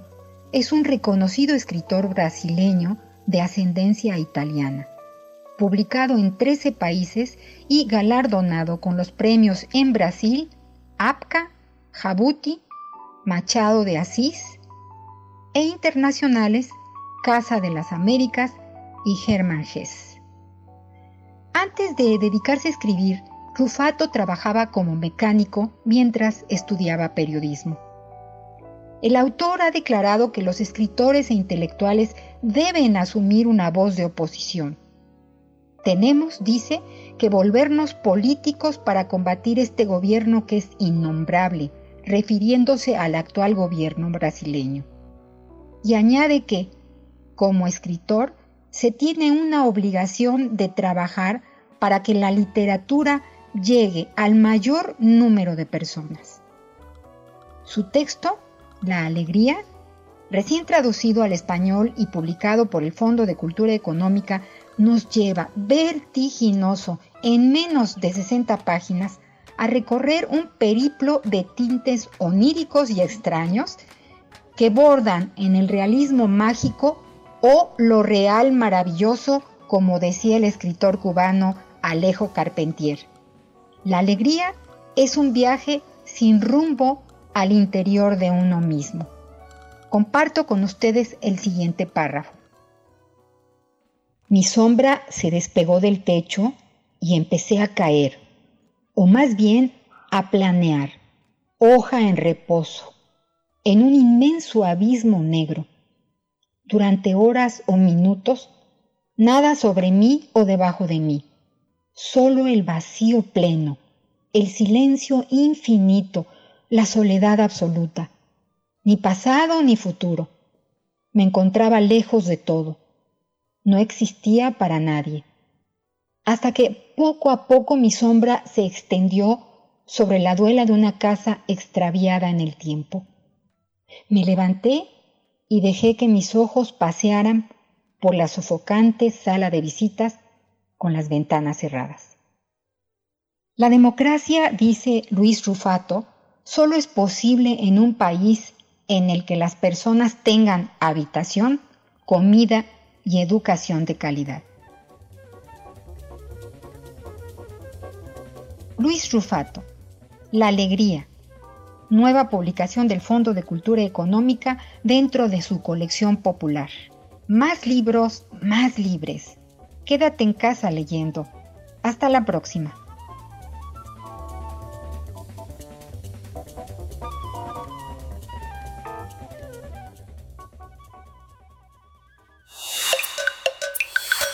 Primer movimiento. Hacemos comunidad. Pues esta contribución de Verónica Ortiz con este autor que ahora pone también, eh, ponen también en escena nuevos autores de Latinoamérica, eh, el Fondo de Cultura Económica. Ha habido una revisión interesante de muchas ediciones pendientes que se iban a hacer en las oficinas sede de, los países y que eh, han, han, llegado a México como, como parte de esta colaboración del fondo, de esta revisión de la literatura latinoamericana. Luis Rufato ahora está aquí entre nosotros. Y justo Verónica Ortiz no estuvo la semana pasada porque tuvo una operación, sus eh, lindos ojos eh, están ahora libres de las cataratas, vuelve la luz a esos ojos y, y pues afortunadamente ya está como cada semana aquí en primer movimiento. Así es. Así es, una pronta recuperación a nuestra querida compañera Verónica Ortiz. Eh, nos estamos despidiendo, son las 9 con 55 minutos. Ya saben que el próximo lunes a las 7 de la mañana, hora del centro, pues estaremos aquí, como siempre. Cambia el horario, cambia el horario este fin de semana, así es que, bueno, ya todo es electrónico, ya todo es digital y los teléfonos y los relojes lo hacen ya de manera automática, pero hay que tenerlo en cuenta. Mm, también los posibles anuncios, ojalá que no, ojalá que los que estamos en anaranjado nos mantengamos en ese color. Eh, pero bueno, no fue el caso para, para Chihuahua y hay pues sí posibilidades importantes para algunos otros estados de la República de regresar al semáforo rojo. Cuídense mucho. Y bueno, como ya también se acerca el Día de Muertos, les repetimos esta convocatoria, les invitamos a escribir sus calaveritas a que nosotros podamos darles lectura eh, el día 2, el lunes 2 de noviembre, aquí al aire en vivo, les vamos a dar lectura eh, y como cada año les invitamos a realizar estas calaveritas, donde las pueden enviar, nuestro correo electrónico, primermovimientounam.gmail.com en Twitter, arroba PMovimiento y en Facebook, Primer Movimiento.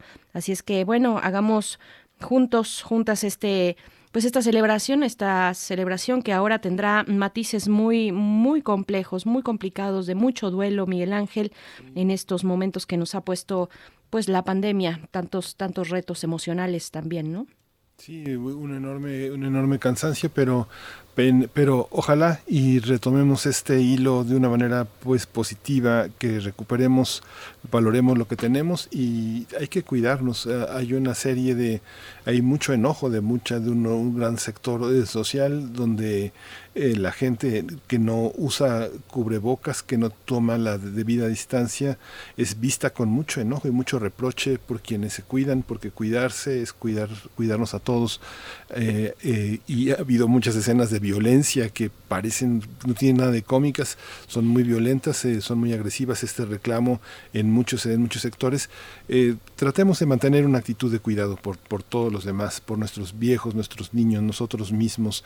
Eh, hay que estar atentos. la influenza está también entre nosotros, es una modalidad que nos enfrenta a cuestiones de manera distinta, así que hay mucha tarea para este fin de semana que además cambia el horario, Berenice. Cambia el horario. Y bueno, por último, eh, una invitación que eh, hace, una convocatoria que hace también la Cátedra Bergman, eh, Cartas Sonoras para Cuerpos Celestes. Así se titula y es un proyecto de Isabel Toledo y Aristeo Mora en el marco del proyecto Memoria, Memorial de Víctimas COVID-19 2020, este que pues proponen hacer un espacio para compartir nuestros duelos, un lugar para depositar las despedidas o las palabras que em, necesitemos dedicar a los familiares y seres queridos fallecidos durante esta pandemia.